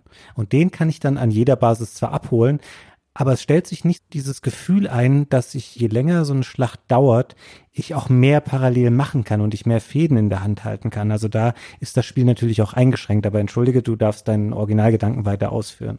Ja, ich verstehe sehr gut, was du meinst. Ich habe das Gefühl, das kommt aber vielleicht auch ein bisschen aus einer modernen Erwartungshaltung, nämlich der Gedanke, dass das Endgame eigentlich immer sein müsste, gerade wenn es um die Basiseroberung geht, dass ich dann halt eine besonders schlagkräftige Armee aufbaue, mit der ich dann in der Lage bin, die Verteidigung des Gegners zu überrollen und damit den Sieg heimzufahren. Aber so funktioniert Herzog 2 nicht unbedingt, weil du nie in der Lage sein wirst, für das Endgame eine große Armee zu befehligen. Also da wirst du ja wahnsinnig, ja, wenn du das micromanagen möchtest. Darauf ist das Spiel nicht ausgelegt, sondern das ist ein Abnutzungskrieg. Das ist auch im Endgame ein Abnutzungskrieg. Du schickst da immer wieder einzelne Einheiten hin und bist mit deinem Chat dann dabei, die Verteidigung abzuräumen. Also du durchbrichst persönlich die Verteidigungsanlagen der gegnerischen Basis, damit deine Panzer da durchkommen, weil, ich weiß gar nicht, ob wir das schon gesagt haben, nur deine Einheiten können die Basis kaputt machen. Dein Chat kann es nicht. Du kannst nicht auf die gegnerische Basis feuern. Ja, und nicht mal alle. Ungefähr die Hälfte der Einheiten ist überhaupt nur in der Lage, die gegnerische Basis zu beschädigen. Stimmt. Was du machst, ist den Weg freiräumen. Ne? Und dann kommen da deine Einheiten an, die du vorher auf den Weg geschickt hast und die verteidigst du dann einfach. Aber das ist nicht so, als würdest du da mit deiner Armee von 50 Superpanzern auf einmal dastehen, weil das geht einfach nicht. Dafür ist das Spiel nicht gebaut. Aber um nochmal zurückzukommen zu dieser Rekrutierung, das ungewohnte Element ist, dass du in diesem Baumenü eine Einheit in Auftrag gibst, also zum Beispiel so einen Infanteriesoldaten und gleichzeitig zusätzlich aber noch dieser Einheit ein Kommando mitgibst. Also ich habe mir das so vorgestellt, wir sind hier in einem Science-Fiction-Szenario, als würdest du da so einen Cyborg bauen und gleichzeitig dazu noch den Hirnchip kaufen, der bestimmt, was dieser Cyborg dann machen soll. Und diese Hirnchips oder diese Kontroll-KI oder wie auch immer man sich das vorstellen möchte, kostet erstens Geld. Und zwar unterschiedlich viel Geld, je nachdem, was für eine Komplexität dieses Kommando hat. Und zweitens ist sie, wenn sie erstmal implantiert ist, dieser eine Befehl für diese Einheit, solange du das nicht austauscht. Also ich kaufe zum Beispiel an einen Infanteristen, dem ich den Befehl gebe, bleib an diesem Punkt stehen und schieße auf alles, was sich nähert. Und dann bekomme ich diesen Infanteristen, kann den bei einer Basis abholen und irgendwo hinstellen. Und dann wird er in Zukunft für den Rest der Partie an diesem Punkt stehen bleiben und auf alles schießen, was sich nähert. Es sei denn, er wird getötet. Oder es sei denn, ich fliege da wieder hin, hole ihn ab, nehme ihn mit meinem Chat auf und kaufe ihm ein neues KI-Kommando für Geld. Zum Beispiel das Kommando, geh zur nächsten gegnerischen Basis und versuch die einzunehmen. Das ist ein viel teureres Kommando, weil viel komplizierter. Aber wenn ich ihm das kaufe und ihn wieder absetze, dann marschiert er los und geht auf relativ geraden Wege stur in Richtung der nächsten Basis und versucht, die einzunehmen. Das hast du sehr treffend beschrieben, Christian, aber ich finde, dass du damit, weil ich hatte mir das natürlich auch noch alles hier auf meinen schlauen Zettel geschrieben, du untermauerst ja voll noch das, was ich vorher gesagt habe, nämlich den Anspruch des Micromanagements, den dieses Spiel hat. Ich habe mir ganz oft gewünscht, die Einheiten würden mal selbstständig auf den Spielverlauf reagieren. Zum Beispiel sowas wie, es ist jetzt kein Szenario, was jetzt sonderlich realistisch ist, aber damit es nachvollziehbar bleibt. Ich habe fünf Fußsoldaten um eine von mir eingenommene Basis stehen, die den Befehl bekommen haben, ihr bleibt da stehen und schießt, wenn eine Einheit kommt. Sollte es aber zwischendurch dem Gegner gelingen, dass er ganz nah an der Basis selber Fußsoldaten absetzt und die da reinlaufen, da gibt es dann keinen Kampf oder so, sondern es ist ein reines Mehrheitsverhältnis. Wenn der mehr Fußsoldaten da wieder reinschickt als ich, übernimmt er die irgendwann wieder, dann ist das nicht so, dass die anderen Fußsoldaten mal denken, hm, vielleicht gehen wir mal wieder da rein, damit wir das wieder übernehmen. Nein, die bleiben stoisch da draußen stehen und warten auf Gegner, die vielleicht gar nicht kommen ich habe auch dieses Element des, ich muss jede Einheit wieder aufsammeln, also jede einzelne und ich muss jede Einheit immer einen neuen Befehl wieder einimpfen. Das habe ich als sehr, sehr anstrengend empfunden. Und ich finde, dass die Abstufung der Kosten wenig nachvollziehbar ist. Also als Beispiel der Befehl, den du beschrieben hast, einfach eine Einheit stationär platzieren, dann bleibt sie stehen und schießt, wenn ein Gegner in Reichweite kommt, kostet 100 Geldeinheiten. Wenn ich aber zum Beispiel einen Angriff bei Sichtung dieser Einheit mit auf den Weg geben möchte. Das heißt, wenn ein Gegner bei ihr auftaucht, würde sie auch loslaufen, um den zu verfolgen. Das kostet das Zehnfache, nämlich 1000 Geldeinheiten. Und so geht das weiter bis hin zu, das Hauptquartier anzugreifen, kostet aus nachvollziehbaren Gründen, weil es der spielentscheidende Befehl sein kann, dann schließlich 3500 das sind Relationen, die hier bestehen zwischen diesen Befehlen. Die sind manchmal nicht ganz logisch. Plus, es bleibt für mich immer das übergeordnete Problem, wenn du mal 30, 40 Einheiten hast und du musst auf Ereignisse dynamisch reagieren und musst dann acht Einheiten nacheinander einsammeln und den neuen Befehl kaufen, was übrigens per se schon ein ungewöhnliches Konzept ist, dass man für die Erteilung neuer Befehle wieder Geld bezahlen muss, dann ist das einfach anstrengend. Zumal die KI, notgedrungen haben wir beide jetzt ja die Erfahrung gemacht, das Spiel primär gegen die KI zu spielen, die hat das damit nicht so schwer. Weil dieses kleinteilige Rumfliegen, Einsammeln, im Menü rumklicken, das kann sie natürlich sehr viel schneller machen als du, der da sehr viel mehr mit dem Controller rumhantieren muss. Herzog 2 ist ein tolles Spiel gegen die KI, aber ein phänomenales Spiel gegen einen anderen Spieler und dafür ist es auch gedacht, denn da sind die Nachteile, die du gerade benannt hast, des Micromanagements natürlich Nachteile, die beide Spieler haben. Ich würde aber für deine beiden zentralen Punkte was dagegen halten wollen. Ja, es gibt natürlich in dem Spiel wesentlich mehr zu tun, als du tun kannst. Allein deine mentale Kapazität ist limitiert, aber auch deine motorischen Skills sind limitiert, ja. Und viel zentraler aber deine Präsenz auf dem Schlachtfeld ist limitiert. In einem modernen Echtzeitstrategie, das du mit der Maus steuerst, gibt's auch viel mehr zu tun, als du tun kannst. StarCraft zum Beispiel, ne, auf einem Niveau, wo da die Profis spielen, da kommen wir Normalsterblichen nie hin und selbst die könnten mehr tun, als sie in der Lage sind zu klicken.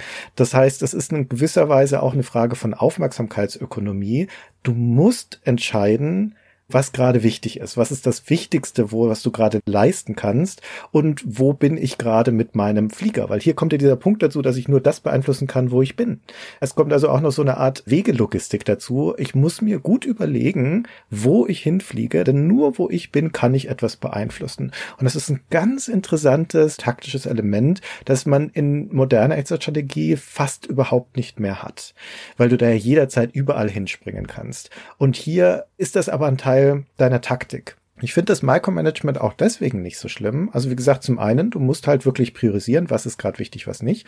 Aber auch deswegen, weil dem Herzog 2 etwas fehlt, was du bei den darauffolgenden Echtzeitstrategiespielen als einen Standard hast. Denn wenn du ein modernes Echtzeitstrategiespiel anschaust, da sind deine Einheiten überwiegend in Bewegung. Die bewegen sich auf die gegnerische Basis, da machst du einen Flankenangriff, schickst irgendwelche Einheiten dahin, hast hier einen Späher, der dort gerade unterwegs ist. Du managst ja ständig die Bewegung deiner Einheiten. Und in Herzog 2 ist das überhaupt nicht vorgesehen in dieser Form. Wenn du die Liste der Befehle durchgehst, die du deinen Einheiten geben kannst, und das sind ja nicht viele, ich glaube sieben oder acht Stück, dann ist da kein klassischer Bewegungsbefehl dabei. Also sowas Simples wie gehe zu Punkt B oder sowas, das gibt es gar nicht. Es gibt als Bewegungsbefehl nur gehe zu einer Basis, das kann entweder die Hauptbasis des Gegners sein oder eine der Nebenbasen oder patrouilliere hier im Kreis. Und das war's. Der Rest der Befehle und auch der Patrouillenbefehl, wenn wir ehrlich sind, sind statische Befehle, die auf einen Punkt zentrieren. Und alles wie verteidige diesen Punkt oder so sind stationäre Befehle. Das heißt, im Endeffekt ist Herzog 2 eigentlich ein Spiel, wo in der Praxis die meisten deiner Einheiten gar nichts tun, außer irgendwo stehen. Und im Endeffekt ist die gewinnversprechendste Strategie, eine Basis einzunehmen und die zu halten. Ja, sie zu verteidigen. Also viel von der Kampfstrategie ist Verteidigungsstrategie. Die Einheiten wahllos über das Spielfeld zu schicken, ist ja auch deswegen nicht vielversprechend, weil es eben Treibstoff gibt und irgendwann stehen die halt rum, weil ihnen der Treibstoff ausgeht. Also nichts an dem Spiel ist dafür gemacht, dass deine Einheiten die ganze Zeit irgendwo rumfahren sollten. Im Gegenteil. Das meiste davon ist dafür gemacht, dass sie irgendwo bleiben und diesen Punkt verteidigen mit einem gewissen Grad an Eigenständigkeit. Und wenn man das erstmal verinnerlicht hat, dass das Spiel so gespielt werden möchte, dann ist das Micromanagement auch gar nicht mehr so schlimm, weil dann ist es viel mehr Positionieren von Einheiten als das eigentliche Befehligen von Einheiten. Das hast du sehr gut ausgeführt, Christian. Das hat mich jetzt wirklich ein bisschen zum Nachdenken gebracht und ich würde dir tatsächlich auch zustimmen. Du hast da vollkommen recht. Ich glaube, dass es bei mir auch damit kollidiert, dass ich es natürlich zum ersten Mal jetzt gespielt habe mit der Kenntnis von Jahrzehnten von späteren Echtzeitstrategiespielen. Ich kenne da tatsächlich relativ viel und mir ist das ein bisschen fremd, die Spielweise, die das Spiel eigentlich von einem verlangt. Und da sich jetzt ja so ein bisschen auch innerhalb der letzten Stunde etabliert hat, dass ich eher derjenige bin, der die negativen Facetten beleuchtet, während du der Fürredner des Spiels bist, warum es mir, glaube ich, auch nicht so gut gefallen hat, ist, dass so ein bisschen dieser gemütliche Anfangspart fehlt den viele andere Spiele haben, sowas wie, ja, ich baue jetzt hier erstmal noch drei Kraftwerke neben die Basis und dann gucke ich mir mal alles so neben der Basis ein bisschen an, dann schicke ich hier mal einen hin, der da Ressourcen abbaut und die immer zurückbringt. Bei Herzog 2 habe ich das Gefühl, das Spiel hat von vornherein eine unglaublich hohe Dringlichkeit. Also es gibt kein, mach dich mal mit der Karte vertraut, sondern du musst sofort anfangen, von Sekunde eins an zu sagen, ich befestige jetzt hier meine Basis, ich baue diese Fußsoldaten, die ich dann ausfliege zu diesen anderen Basen, dann befestige ich am besten auch noch all diese anderen Basen. Und wenn ich es irgendwann geschafft habe, indem ich am besten gar keinen Fehler mache, weil die KI alles rigoros bestraft, dann habe ich vielleicht irgendwann eine Überhand und dann schaffe ich es mal ein paar Einheiten zu bauen, die ich dann so vereinzelt, wie du das beschrieben hast, zu der Gegnerbasis losschicke in der Hoffnung, dass sie die dort stationierte Verteidigung überwinden werden, vielleicht durch meine Hilfe als Kampfjet, indem ich selber da lande und Bodeneinheiten zerstöre. Und dann kann ich ein bisschen Schaden vielleicht an der Gegnerbasis anrichten, weil auch das müssen wir vielleicht einmal erwähnen. Es gibt keine Möglichkeit, die zu reparieren während du den Kampfjet selber und auch alle anderen Einheiten reparieren kannst, indem du sie wieder zu einer deiner Basen hinfliegst. Was einmal beschädigt ist an der Hauptbasis, bleibt beschädigt. Sonst wäre das Spiel, glaube ich, teilweise auch endlos, wenn es da noch eine Reparaturmöglichkeit gäbe. Ich glaube, vieles lief so ein bisschen gegen meine Erwartungshaltung, die ich unter der Kenntnis dessen, dass es immer hieß, ja, das ist so der Grundstein für die Echtzeitstrategie und pfeif mal auf Dune 2, weil das hat wirklich das Genre begründet.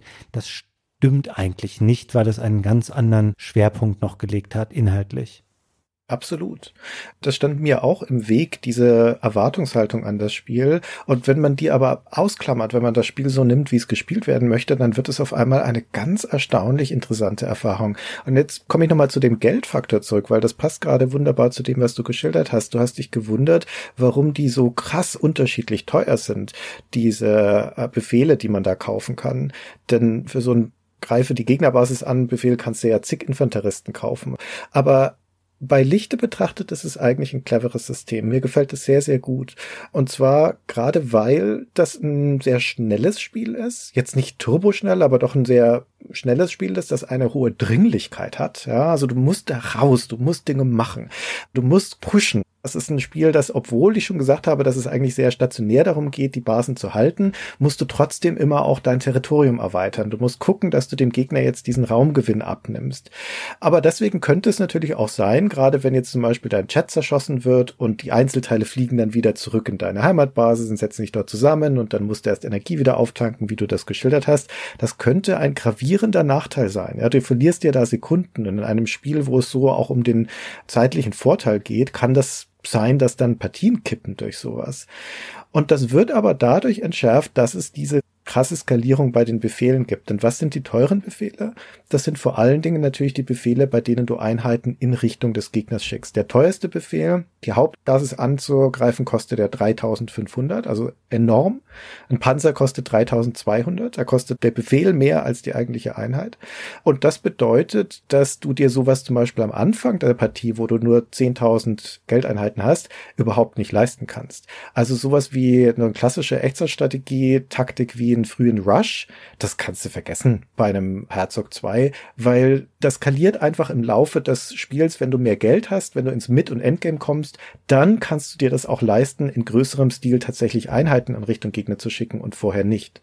Vor allen Dingen ist es aber auch relevant für die Spielbalance, denn die Angriffsbefehle sind teuer, die Verteidigungsbefehle sind günstig, ja, stationäre Verteidigung nur 100, geschenkt, das hast du immer 100 und weil Geld ja ein Faktor von Zeit ist, je mehr Zeit verstreicht, desto mehr Geld bekommst du, heißt es, du musst mehr Zeit warten, bevor du dir wieder einen Angriffsbefehl leisten kannst. Du kannst also per se in geringerer Taktung Einheiten kaufen oder damit ausrüsten, die in Richtung Feind vorrücken. Und in der gleichen Zeit kann der Verteidiger aber massenhaft Einheiten mit einem simplen und günstigen Verteidigungsbefehl ausrüsten.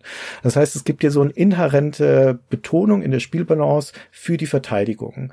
Wenn du es wirklich schaffst, mal den gegnerischen Chat abzuschießen, während der eine deiner Basen malträtiert und der hat alles runtergeschossen, aber jetzt gelingt dir die Abwehr, dann hast du viel mehr Zeit, um wieder deine Verteidigung hochzuziehen oder es geht schneller, als der Gegner hat, um einen adäquaten Angriff wieder auf die Beine zu stellen. Und gerade in Partien, wo du gegen jemanden spielst, der schon die Mehrheit der Basen hat, der damit also quasi die ökonomische Übermacht hat, ist das besonders wichtig, dass der Verteidiger nicht sofort unter die Räder kommt, sondern dass der da noch eine Chance hat.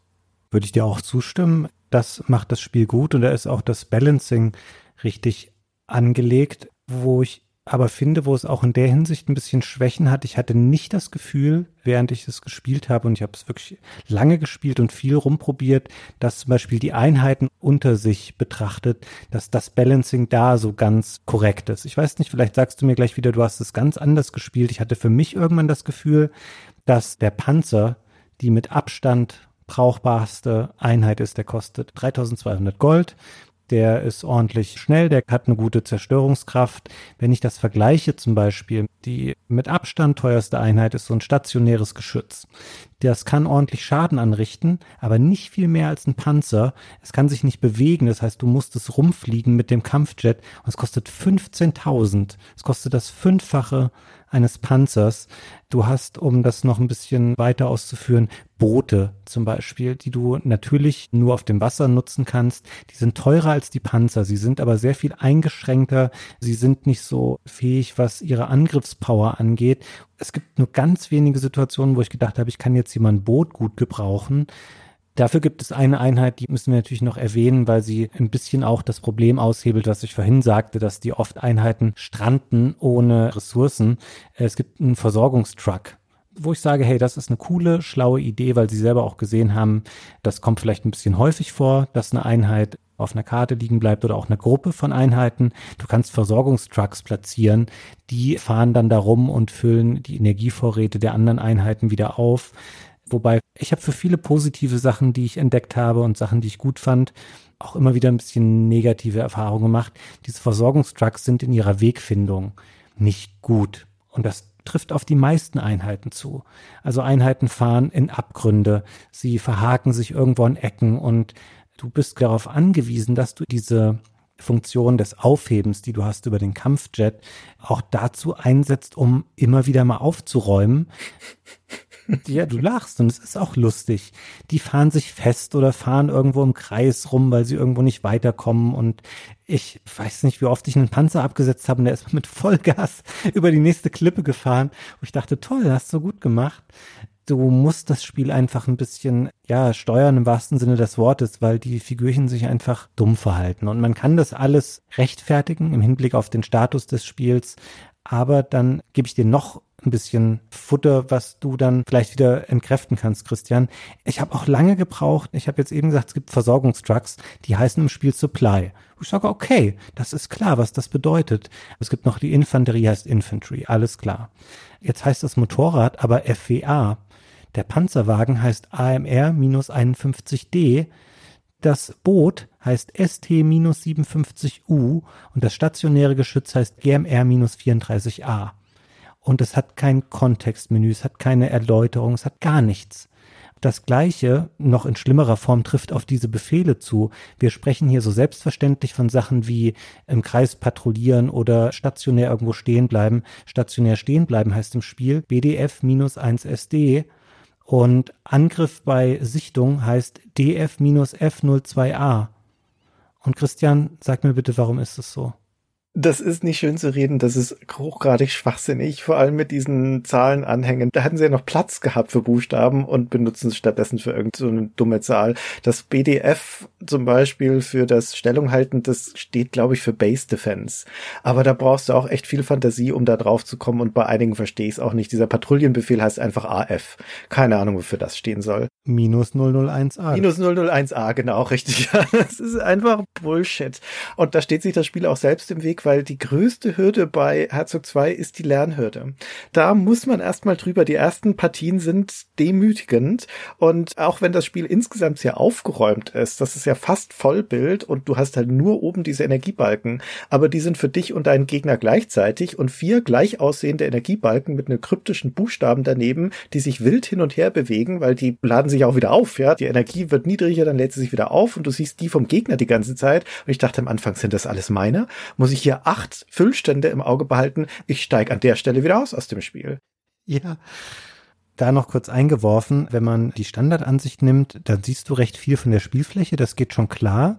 Du kannst es auch im Einzelspielermodus im Splitscreen spielen, damit du immer den Gegner siehst und was er macht, ist aber an sich Quatsch, weil du dich sehr beschränkst. Und was man leider nicht sieht im Standardspiel, sondern nur in dem Menü, in dem Kaufmenü, ist die Karte. Und das finde ich auch sehr schade tatsächlich. Aber es hat eine immerhin. Es hat eine Minimap. Sie ist halt nur nicht ständig sichtbar.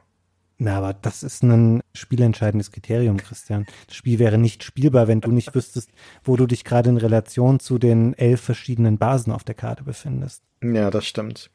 Die Orientierung auf den Karten ist nicht so leicht.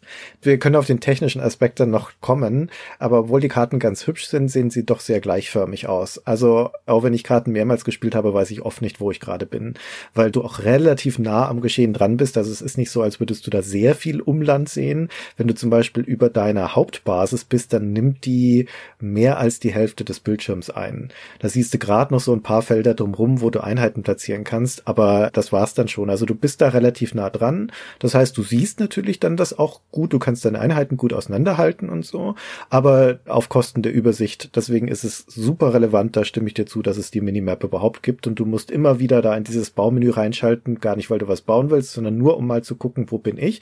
Oder, was dann vor allem im späteren Spielverlauf auch super relevant wird, wo ist der Gegner, weil den siehst du da drauf auch. Es gibt kein Fog of War oder sowas, du siehst jederzeit den großen blinkenden Punkt für den Gegnerchat und du musst den auch im Auge behalten. Du musst wissen, was der gerade treibt. Du musst vor allen Dingen wissen, ob er gerade wieder einen Angriff auf einen deiner Außenposten fliegt, damit du darauf reagieren kannst. Da vielleicht nochmal dran anknüpfen, was du vorhin sagtest, welche wichtige Rolle die Verteidigung im Spiel spielt. Ich habe einige Runden gehabt, wo ich wahnsinnig schnell versucht habe zu expandieren und wirklich nur Fußsoldat um Fußsoldat ausgeflogen habe zu den Basen, um die einzunehmen und gar nicht darauf geachtet habe, die Hauptbasis zu befestigen mit ein paar Einheiten, die ich da stationiere. Und das kann dir so schnell zum Verhängnis werden, weil dann kommst du halt wirklich in eine Situation, wenn es halt ein Panzer schafft, durchzufahren zu deiner Basis, wie auch immer, und du kannst auch nicht schnell genug mit deinem Jet dahin zurückfliegen, weil du wenig Energie hast und dann stirbst du und der Respawn dauert und pipapo und in der Zeit ist deine Basis schnell kaputt geschossen. Also du musst am Anfang auch immer abwägen, wie sehr mache ich jetzt diese Befestigung und die Verteidigung meines Bestehenden und wie schnell möchte ich expandieren und mich da ausbreiten und mich würde einmal ganz offen gesprochen, Christian, interessieren, wie schnell und welche Taktik hast du gefunden, um überhaupt gegen die KI innerhalb der ersten Stunden zur Rande zu kommen? Ich war richtig schlecht, ich sag's ganz offen. Ich war am Anfang auch richtig schlecht. Ich habe mehrere Partien lang ordentliche Tritte in den Hintern von der KI kassiert. Ich glaube, die entscheidende Entdeckung, die man machen muss in Bezug auf die KI, und das hat bei mir, keine Ahnung, vier, fünf, sechs Partien oder sowas gedauert, ist, dass Sie exportiert am Anfang natürlich auch. Sie muss ihre Basis nicht verteidigen, weil sie beginnt im Gegensatz zu dir schon mit einer Basisverteidigung. Da wird halt der Computergegner ein bisschen bevorzugt. Das braucht er aber auch, weil ansonsten ist er nicht so schlau. Und nachdem sie expandiert ist oder die ersten Basen eingenommen hat, beginnt sie irgendwann eine von deinen Außenpostenbasen zu attackieren. Da sucht sie sich eine raus und dann fliegt sie darüber, beschießt deine Verteidigung, wenn eine da ist und setzt eigene Soldaten ab. Wenn sie sich da einmal eine rausgesucht hat, dann bleibt sie bei dir auch.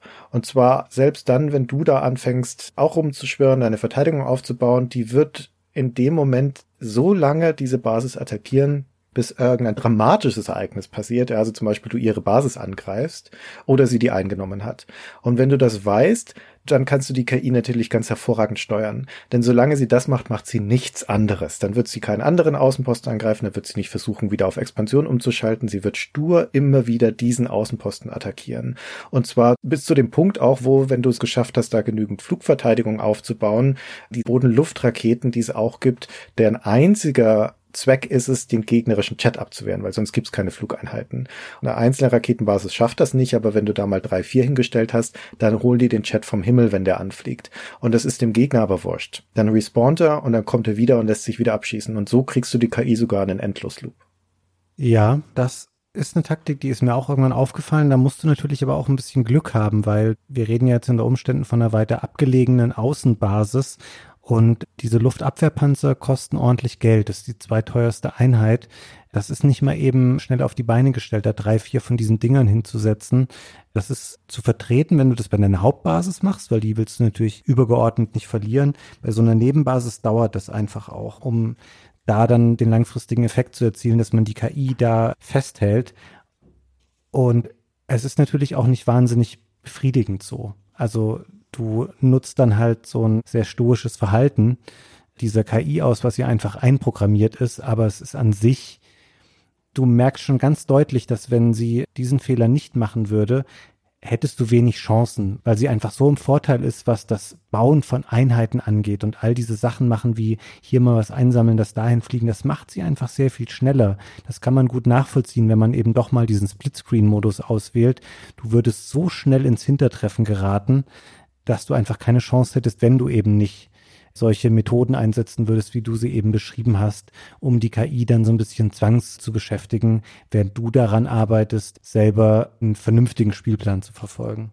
Also ich finde, dass die KI im Bezug darauf, dass das das erste Mal ist, dass so ein Spiel so eine Herausforderung an eine KI stellt, wie gesagt, auf einer neuen Konsole und die Rechenleistung sich ja nicht nur auf die KI konzentriert, sondern die Rechenleistung fließt ja auch in das Steuern von bis zu 100 Einheiten auf diesen Schlachtfeldern.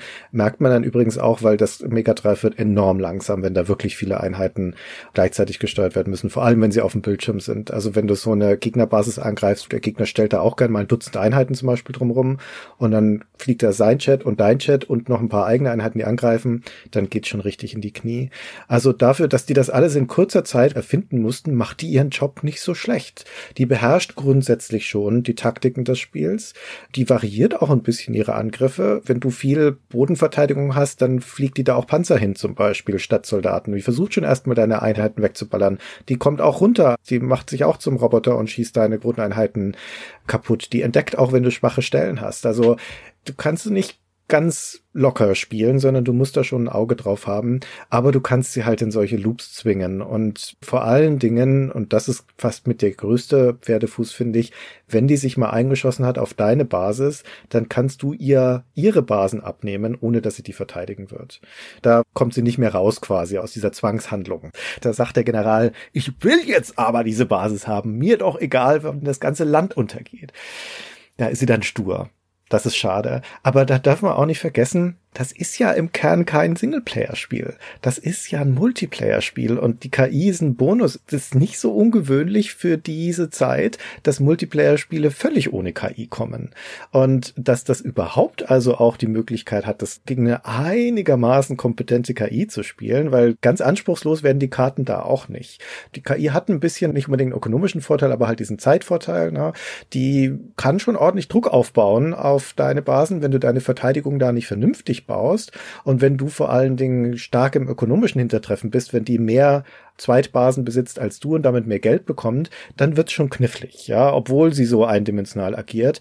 Also du musst trotzdem eine gute Strategie haben und das finde ich schon bemerkenswert. Das macht auch Spaß. Mir macht es immer noch Spaß, gegen die KI zu spielen.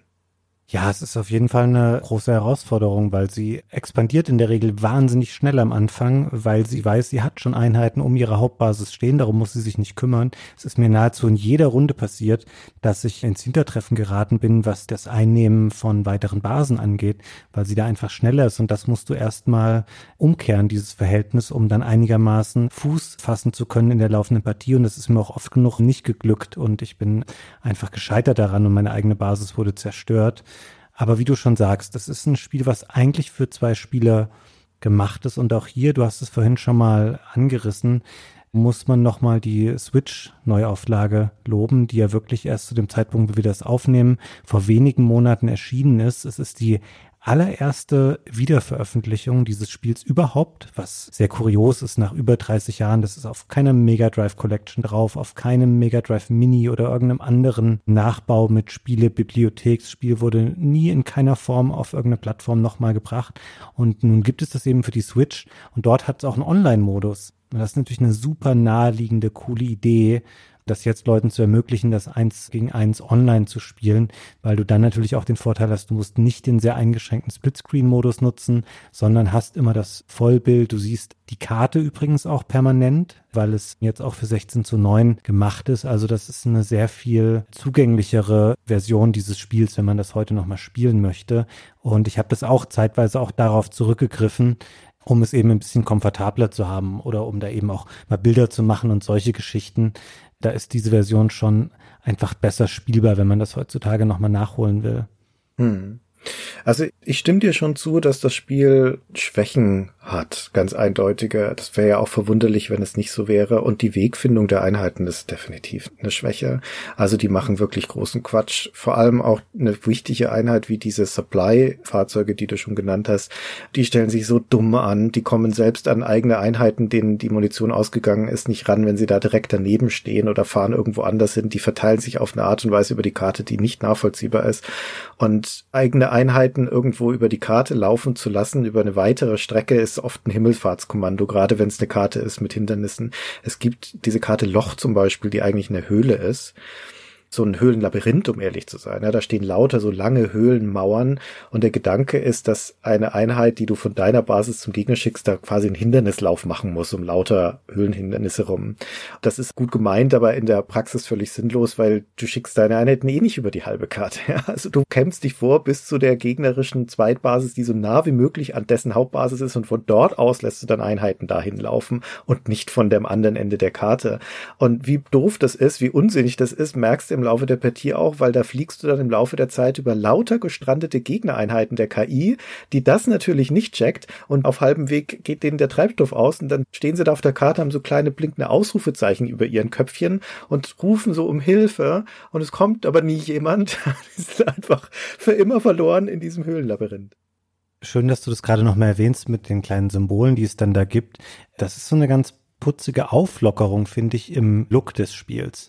Das Spiel ist schon eher so dominiert durch dunkle Farben, würde ich sagen, hat so einen etwas düsteren, futuristischen Look.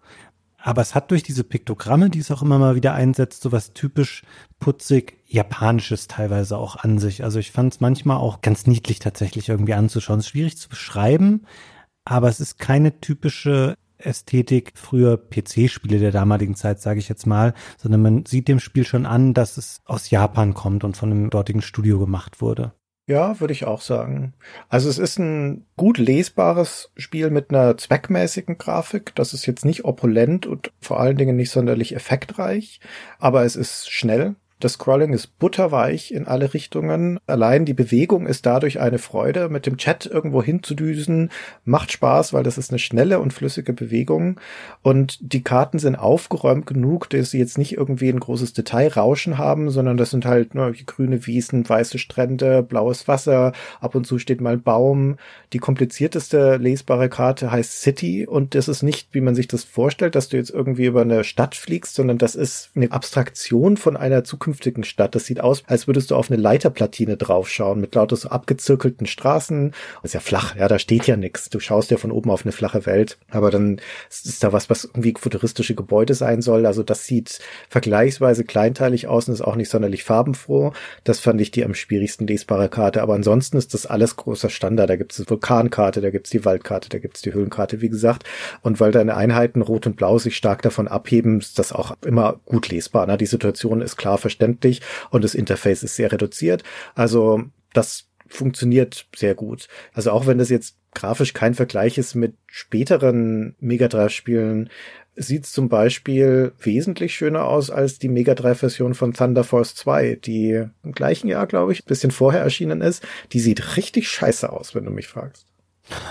Ja, es stimmt. Also man muss da wirklich nochmal sehen, das Mega Drive hat eine ordentlich lange Lebenszeit gehabt für eine Konsole der damaligen Zeit und so 1989 da war das schon recht weit vorne mit dabei, was so die optische Qualität angeht. Also es ist ein schönes Spiel, was man auch heute meiner Meinung nach noch ganz gut anschauen kann. Natürlich auch in einer sehr simplifizierten Form dessen, was es darstellen will. Also auch die Fußsoldaten sind wirklich sehr, sehr klein zum Beispiel.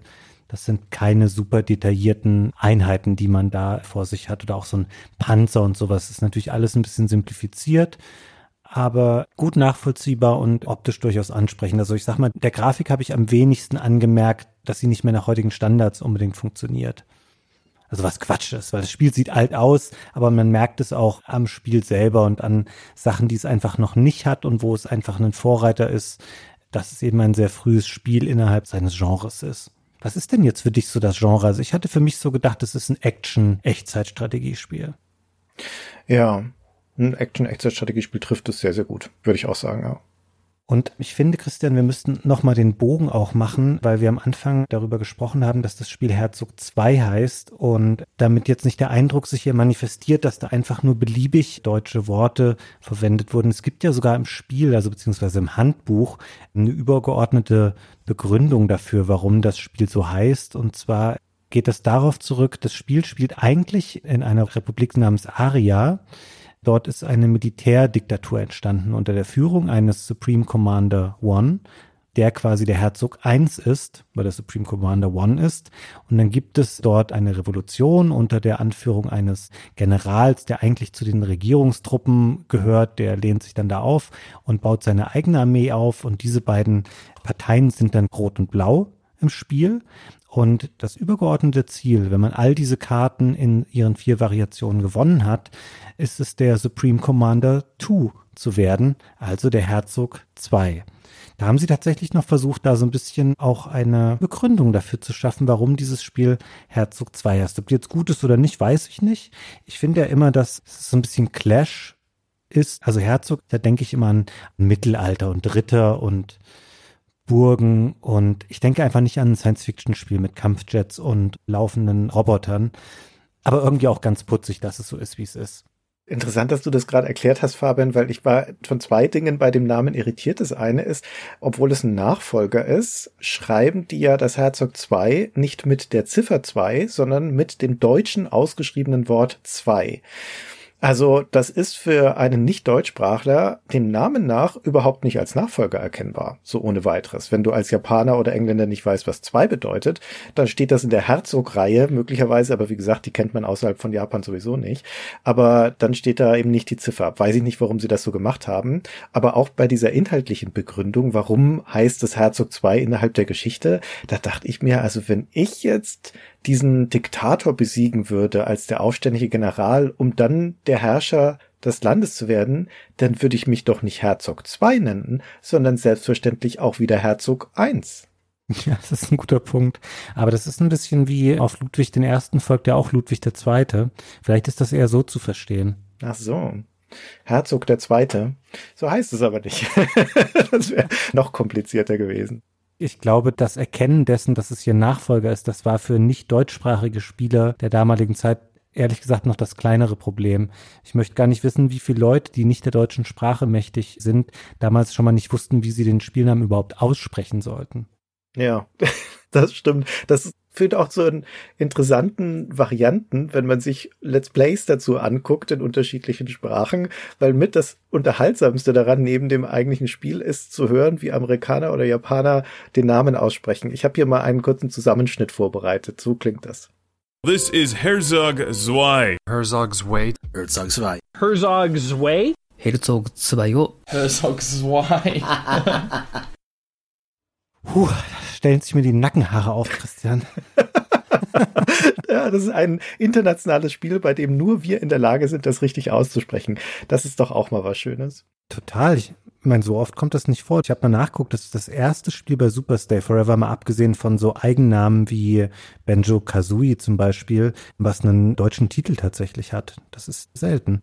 Stimmt. Naja, diese ganze Rahmenhandlung spielt im eigentlichen Spiel überhaupt keine Rolle. Wie gesagt, es gibt da keine Erzählung, es gibt kein Intro, es gibt noch nicht mal einen Text, der da vorneweg erzählt würde. Nominell hat unsere Spielfigur ja auch einen Namen. Ludwig, natürlich auch ein deutscher Name, steht auch noch im Handbuch. Mit Ausnahme und das war dann doch überraschend dafür, dass das ja so dürre ist. Der Endsequenz, es gibt nämlich tatsächlich ein Ende des Spiels. Auch das steht nicht im Handbuch, das ist auch nicht so intuitiv, um das Ende zu sehen, musst du alle acht Karten auf allen Schwierigkeitsgraden schaffen. Das heißt, alle 32 Karten musst du besiegen und zwar auch jedes Mal, indem du dir das Passwort aufschreibst, wieder eingibst am Anfang des Spielstarts, die Partie schaffst, wieder das Passwort aufschreibst und so weiter. Und dann siehst du das Ende und das Ende ist nochmal so ein Bild von einem Sonnenuntergang und darauf erscheint ein Text und der Text erklärt, dass Ludwig jetzt also die Kontrolle übernimmt. Er nennt sich da übrigens auch nicht Herzog II. Der nennt sich da einfach gar nichts. Du wirst der Regent, glaube ich. Oder er regiert das Land oder wie auch immer und dann ist alles gut, weil der ist natürlich ein weiser und gerechter Herrscher. Und in diesem Endscreen, da heißt das Land übrigens auch nicht Aria, sondern da heißt es dann Arier was sehr unangenehm ist für Deutsche, die das lesen und auch nur wieder Sinn macht im Zusammenhang mit, wir nehmen halt irgendwelche deutschen Worte und ballern unser Spiel damit voll. Oh, das wusste ich tatsächlich nicht. Also die Endsequenz, ich schäme mich nicht zu sagen, dass ich sie nicht erspielt habe, aber ich habe sie mir auch nicht angeschaut. Da steht wirklich Arie dann drin, das ist ja interessant. Ja, ja, da heißt es Land so. Und das Spiel endet nach den Credits mit dem groß eingeblendeten Wort Ende. In Deutsch. Ende. Das finde ich schön. Mutmaßlich konnte Ludwig sich über eine sehr lange Herrschaft freuen, weil sein Platz am Thron unangefochten blieb, denn es gab ja tatsächlich nie mehr einen Nachfolger zum Spiel. Es war wie der erste Teil kein großer Erfolg und du hast vorhin mal gesagt, Christian, dass das Spiel heutzutage in sehr vielen die besten Spiele oder innovative Spiele ihrer Zeit zu finden ist. Zu seiner Zeit war es nicht so ein von Kritikern sehr geliebtes Spiel tatsächlich. Also am ehesten noch in Europa und im Besonderen in Deutschland. Da ist es ganz gut weggekommen. In der ASM hat es 10 von 12 bekommen. In der Playtime hat es 75 bekommen. Man auch schon sagen würde, ja, ist okay. Aber nichts Besonderes, aber teilweise auch in den USA mittelmäßig bis schlecht bewertet. Weil viele Leute, glaube ich, auch damals nicht unbedingt wussten, wie sie mit dem Spiel umgehen sollen oder auch ich will jetzt nicht sagen, nicht durchgestiegen sind, das klingt anmaßend, aber es war kein Hit zu seiner Zeit. Weder ein Kritikerliebling noch ein Verkaufsschlager. Also das mit dem Kritikerliebling stimmt auf jeden Fall. Also, dass es keiner war und das lässt sich ja auch gut nachvollziehen anhand der Tests und der Wertungen. Man liest gerade in diesen Toplisten allenthalben, dass es ein kommerzieller Misserfolg war. Und ich konnte aber nirgendswo eine Quelle dazu finden. Auch nicht in japanischen Quellen, also in der japanischen Wikipedia oder sowas. Da steht auch nichts dazu drin. Ich nehme also mal an, das ist einfach eine Annahme weil es nie einen Nachfolger bekommen hat, das ist unbestritten, weil es keine große Breitenwirkung erreicht hat, dass es deswegen also auch daran gelegen haben muss, dass das Spiel kommerziell unerfolgreich war. Aber man weiß es nicht, möchte ich hier an der Stelle nochmal explizit sagen. Man weiß zum Beispiel nicht, ob das jetzt ein Verlustgeschäft war für Technosoft oder nicht. Man weiß nur mit Sicherheit, sie haben diese Reihe nicht fortgesetzt. Aber das kann ja unterschiedliche Gründe haben. Es ist zum Beispiel nicht schwer an Cartridges zu kommen. Wenn du ein Original Megadrive Modul haben möchtest, auch zum Beispiel hier auf dem deutschen eBay, da gibt es zu jeder Zeit mehrere im Angebot für auch okaye Preise. Es ist nicht so, dass du da jetzt hunderte von Euro dafür hinlegen müsstest. Also ich sag mal, selten ist es schon mal nicht. Aber das ist nicht von der Hand zu weisen. Es scheint jetzt zumindest auch für Technosoft keine große Bedeutung gehabt zu haben. Im Internet Archive, in der Wayback Machine gibt's noch eine Kopie der alten Webseite von Technosoft. Die Firma existiert ja schon lange nicht mehr. Aus dem Jahr 1998, also ungefähr zehn Jahre nach dem Erscheinen von Herzog 2. Und da haben sie auch eine lange Liste der Meilensteine der Firmenhistorie und da taucht das Herzog nicht auf, weder der erste noch der zweite Teil. Also nach dem damaligen Selbstverständnis der Firma scheint es auch für die kein bemerkenswerter Titel gewesen zu sein. Und wir haben es ja vorhin auch schon gesagt beim Entwickler, auch die, glaube ich, sind eher überrascht davon, dass das jetzt so nachträglich noch so eine Wiederentdeckung und Würdigung erfährt. Ja, die haben sich ja total eingeschossen im wahrsten Sinne des Wortes dann auf ihre Weltraumschule, die sie gemacht haben. Da waren sie unterwegs und erfolgreich, aber tatsächlich rückblickend natürlich auch traurig, dass sie selbst so wenige Jahre nach Release dieses Spiel aus ihrer eigenen Historie quasi schon getilgt hatten. Das ist schade und es ist schön, dass so ein Spiel heutzutage dann nochmal Aufmerksamkeit bekommt, weil es ist definitiv ein besonderes und bemerkenswertes Spiel. Ich bereue es jetzt auch nicht, dass wir das hier besprochen haben. Ganz im Gegenteil, es hat mich gefordert und ich habe mich daran abgearbeitet. Sehr viel mehr als an vielen anderen Spielen, die wir hier bei Super Stay Forever besprochen haben. Zum einen, weil ich es nicht kannte, zum anderen aber auch, weil es viel mehr dem Spieler abverlangt, weil es sehr viel weniger nach bekannten Mechanismen funktioniert, die man über Jahre und Jahrzehnte eintrainiert hat. Also es ist auf jeden Fall wert, dass man das Spiel mal gesehen und vielleicht auch gespielt hat. Ich würde persönlich jetzt für mich nur sagen, wenn ich jetzt sagen würde, ich möchte heutzutage eine Echtzeitstrategie spielen, dann wäre es nicht das Spiel meiner Wahl, um mich damit primär der Unterhaltung wegen zu beschäftigen. Nee, es ist ein Multiplayer-Action-Strategiespiel und gerade mit der Switch-Version, mit der Sega Ages-Version kann man es auch noch echt gut nachholen. Also die würde ich definitiv empfehlen.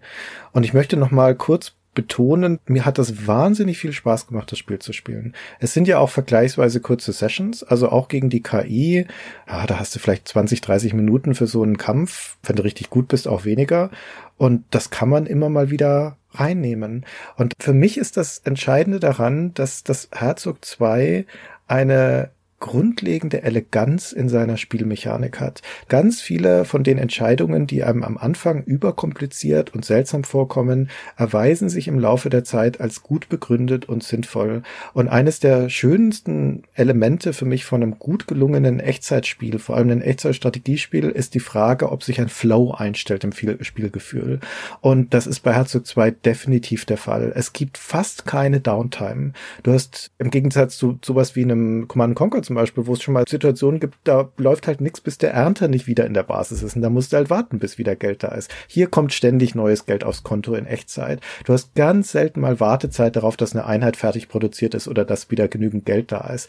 Aber das ist nur am Anfang der Partie und vor allem auch nur kurze Wartezeiten. Ansonsten fließt alles in dem Spiel. Alles ist gut getaktet, alles ist zügig, ohne dass es wirklich hektisch wird. Also es hat einen ganz tollen Flow, ein ganz tolles Spielgefühl und das kommt aus der Austariertheit der Spielmechaniken.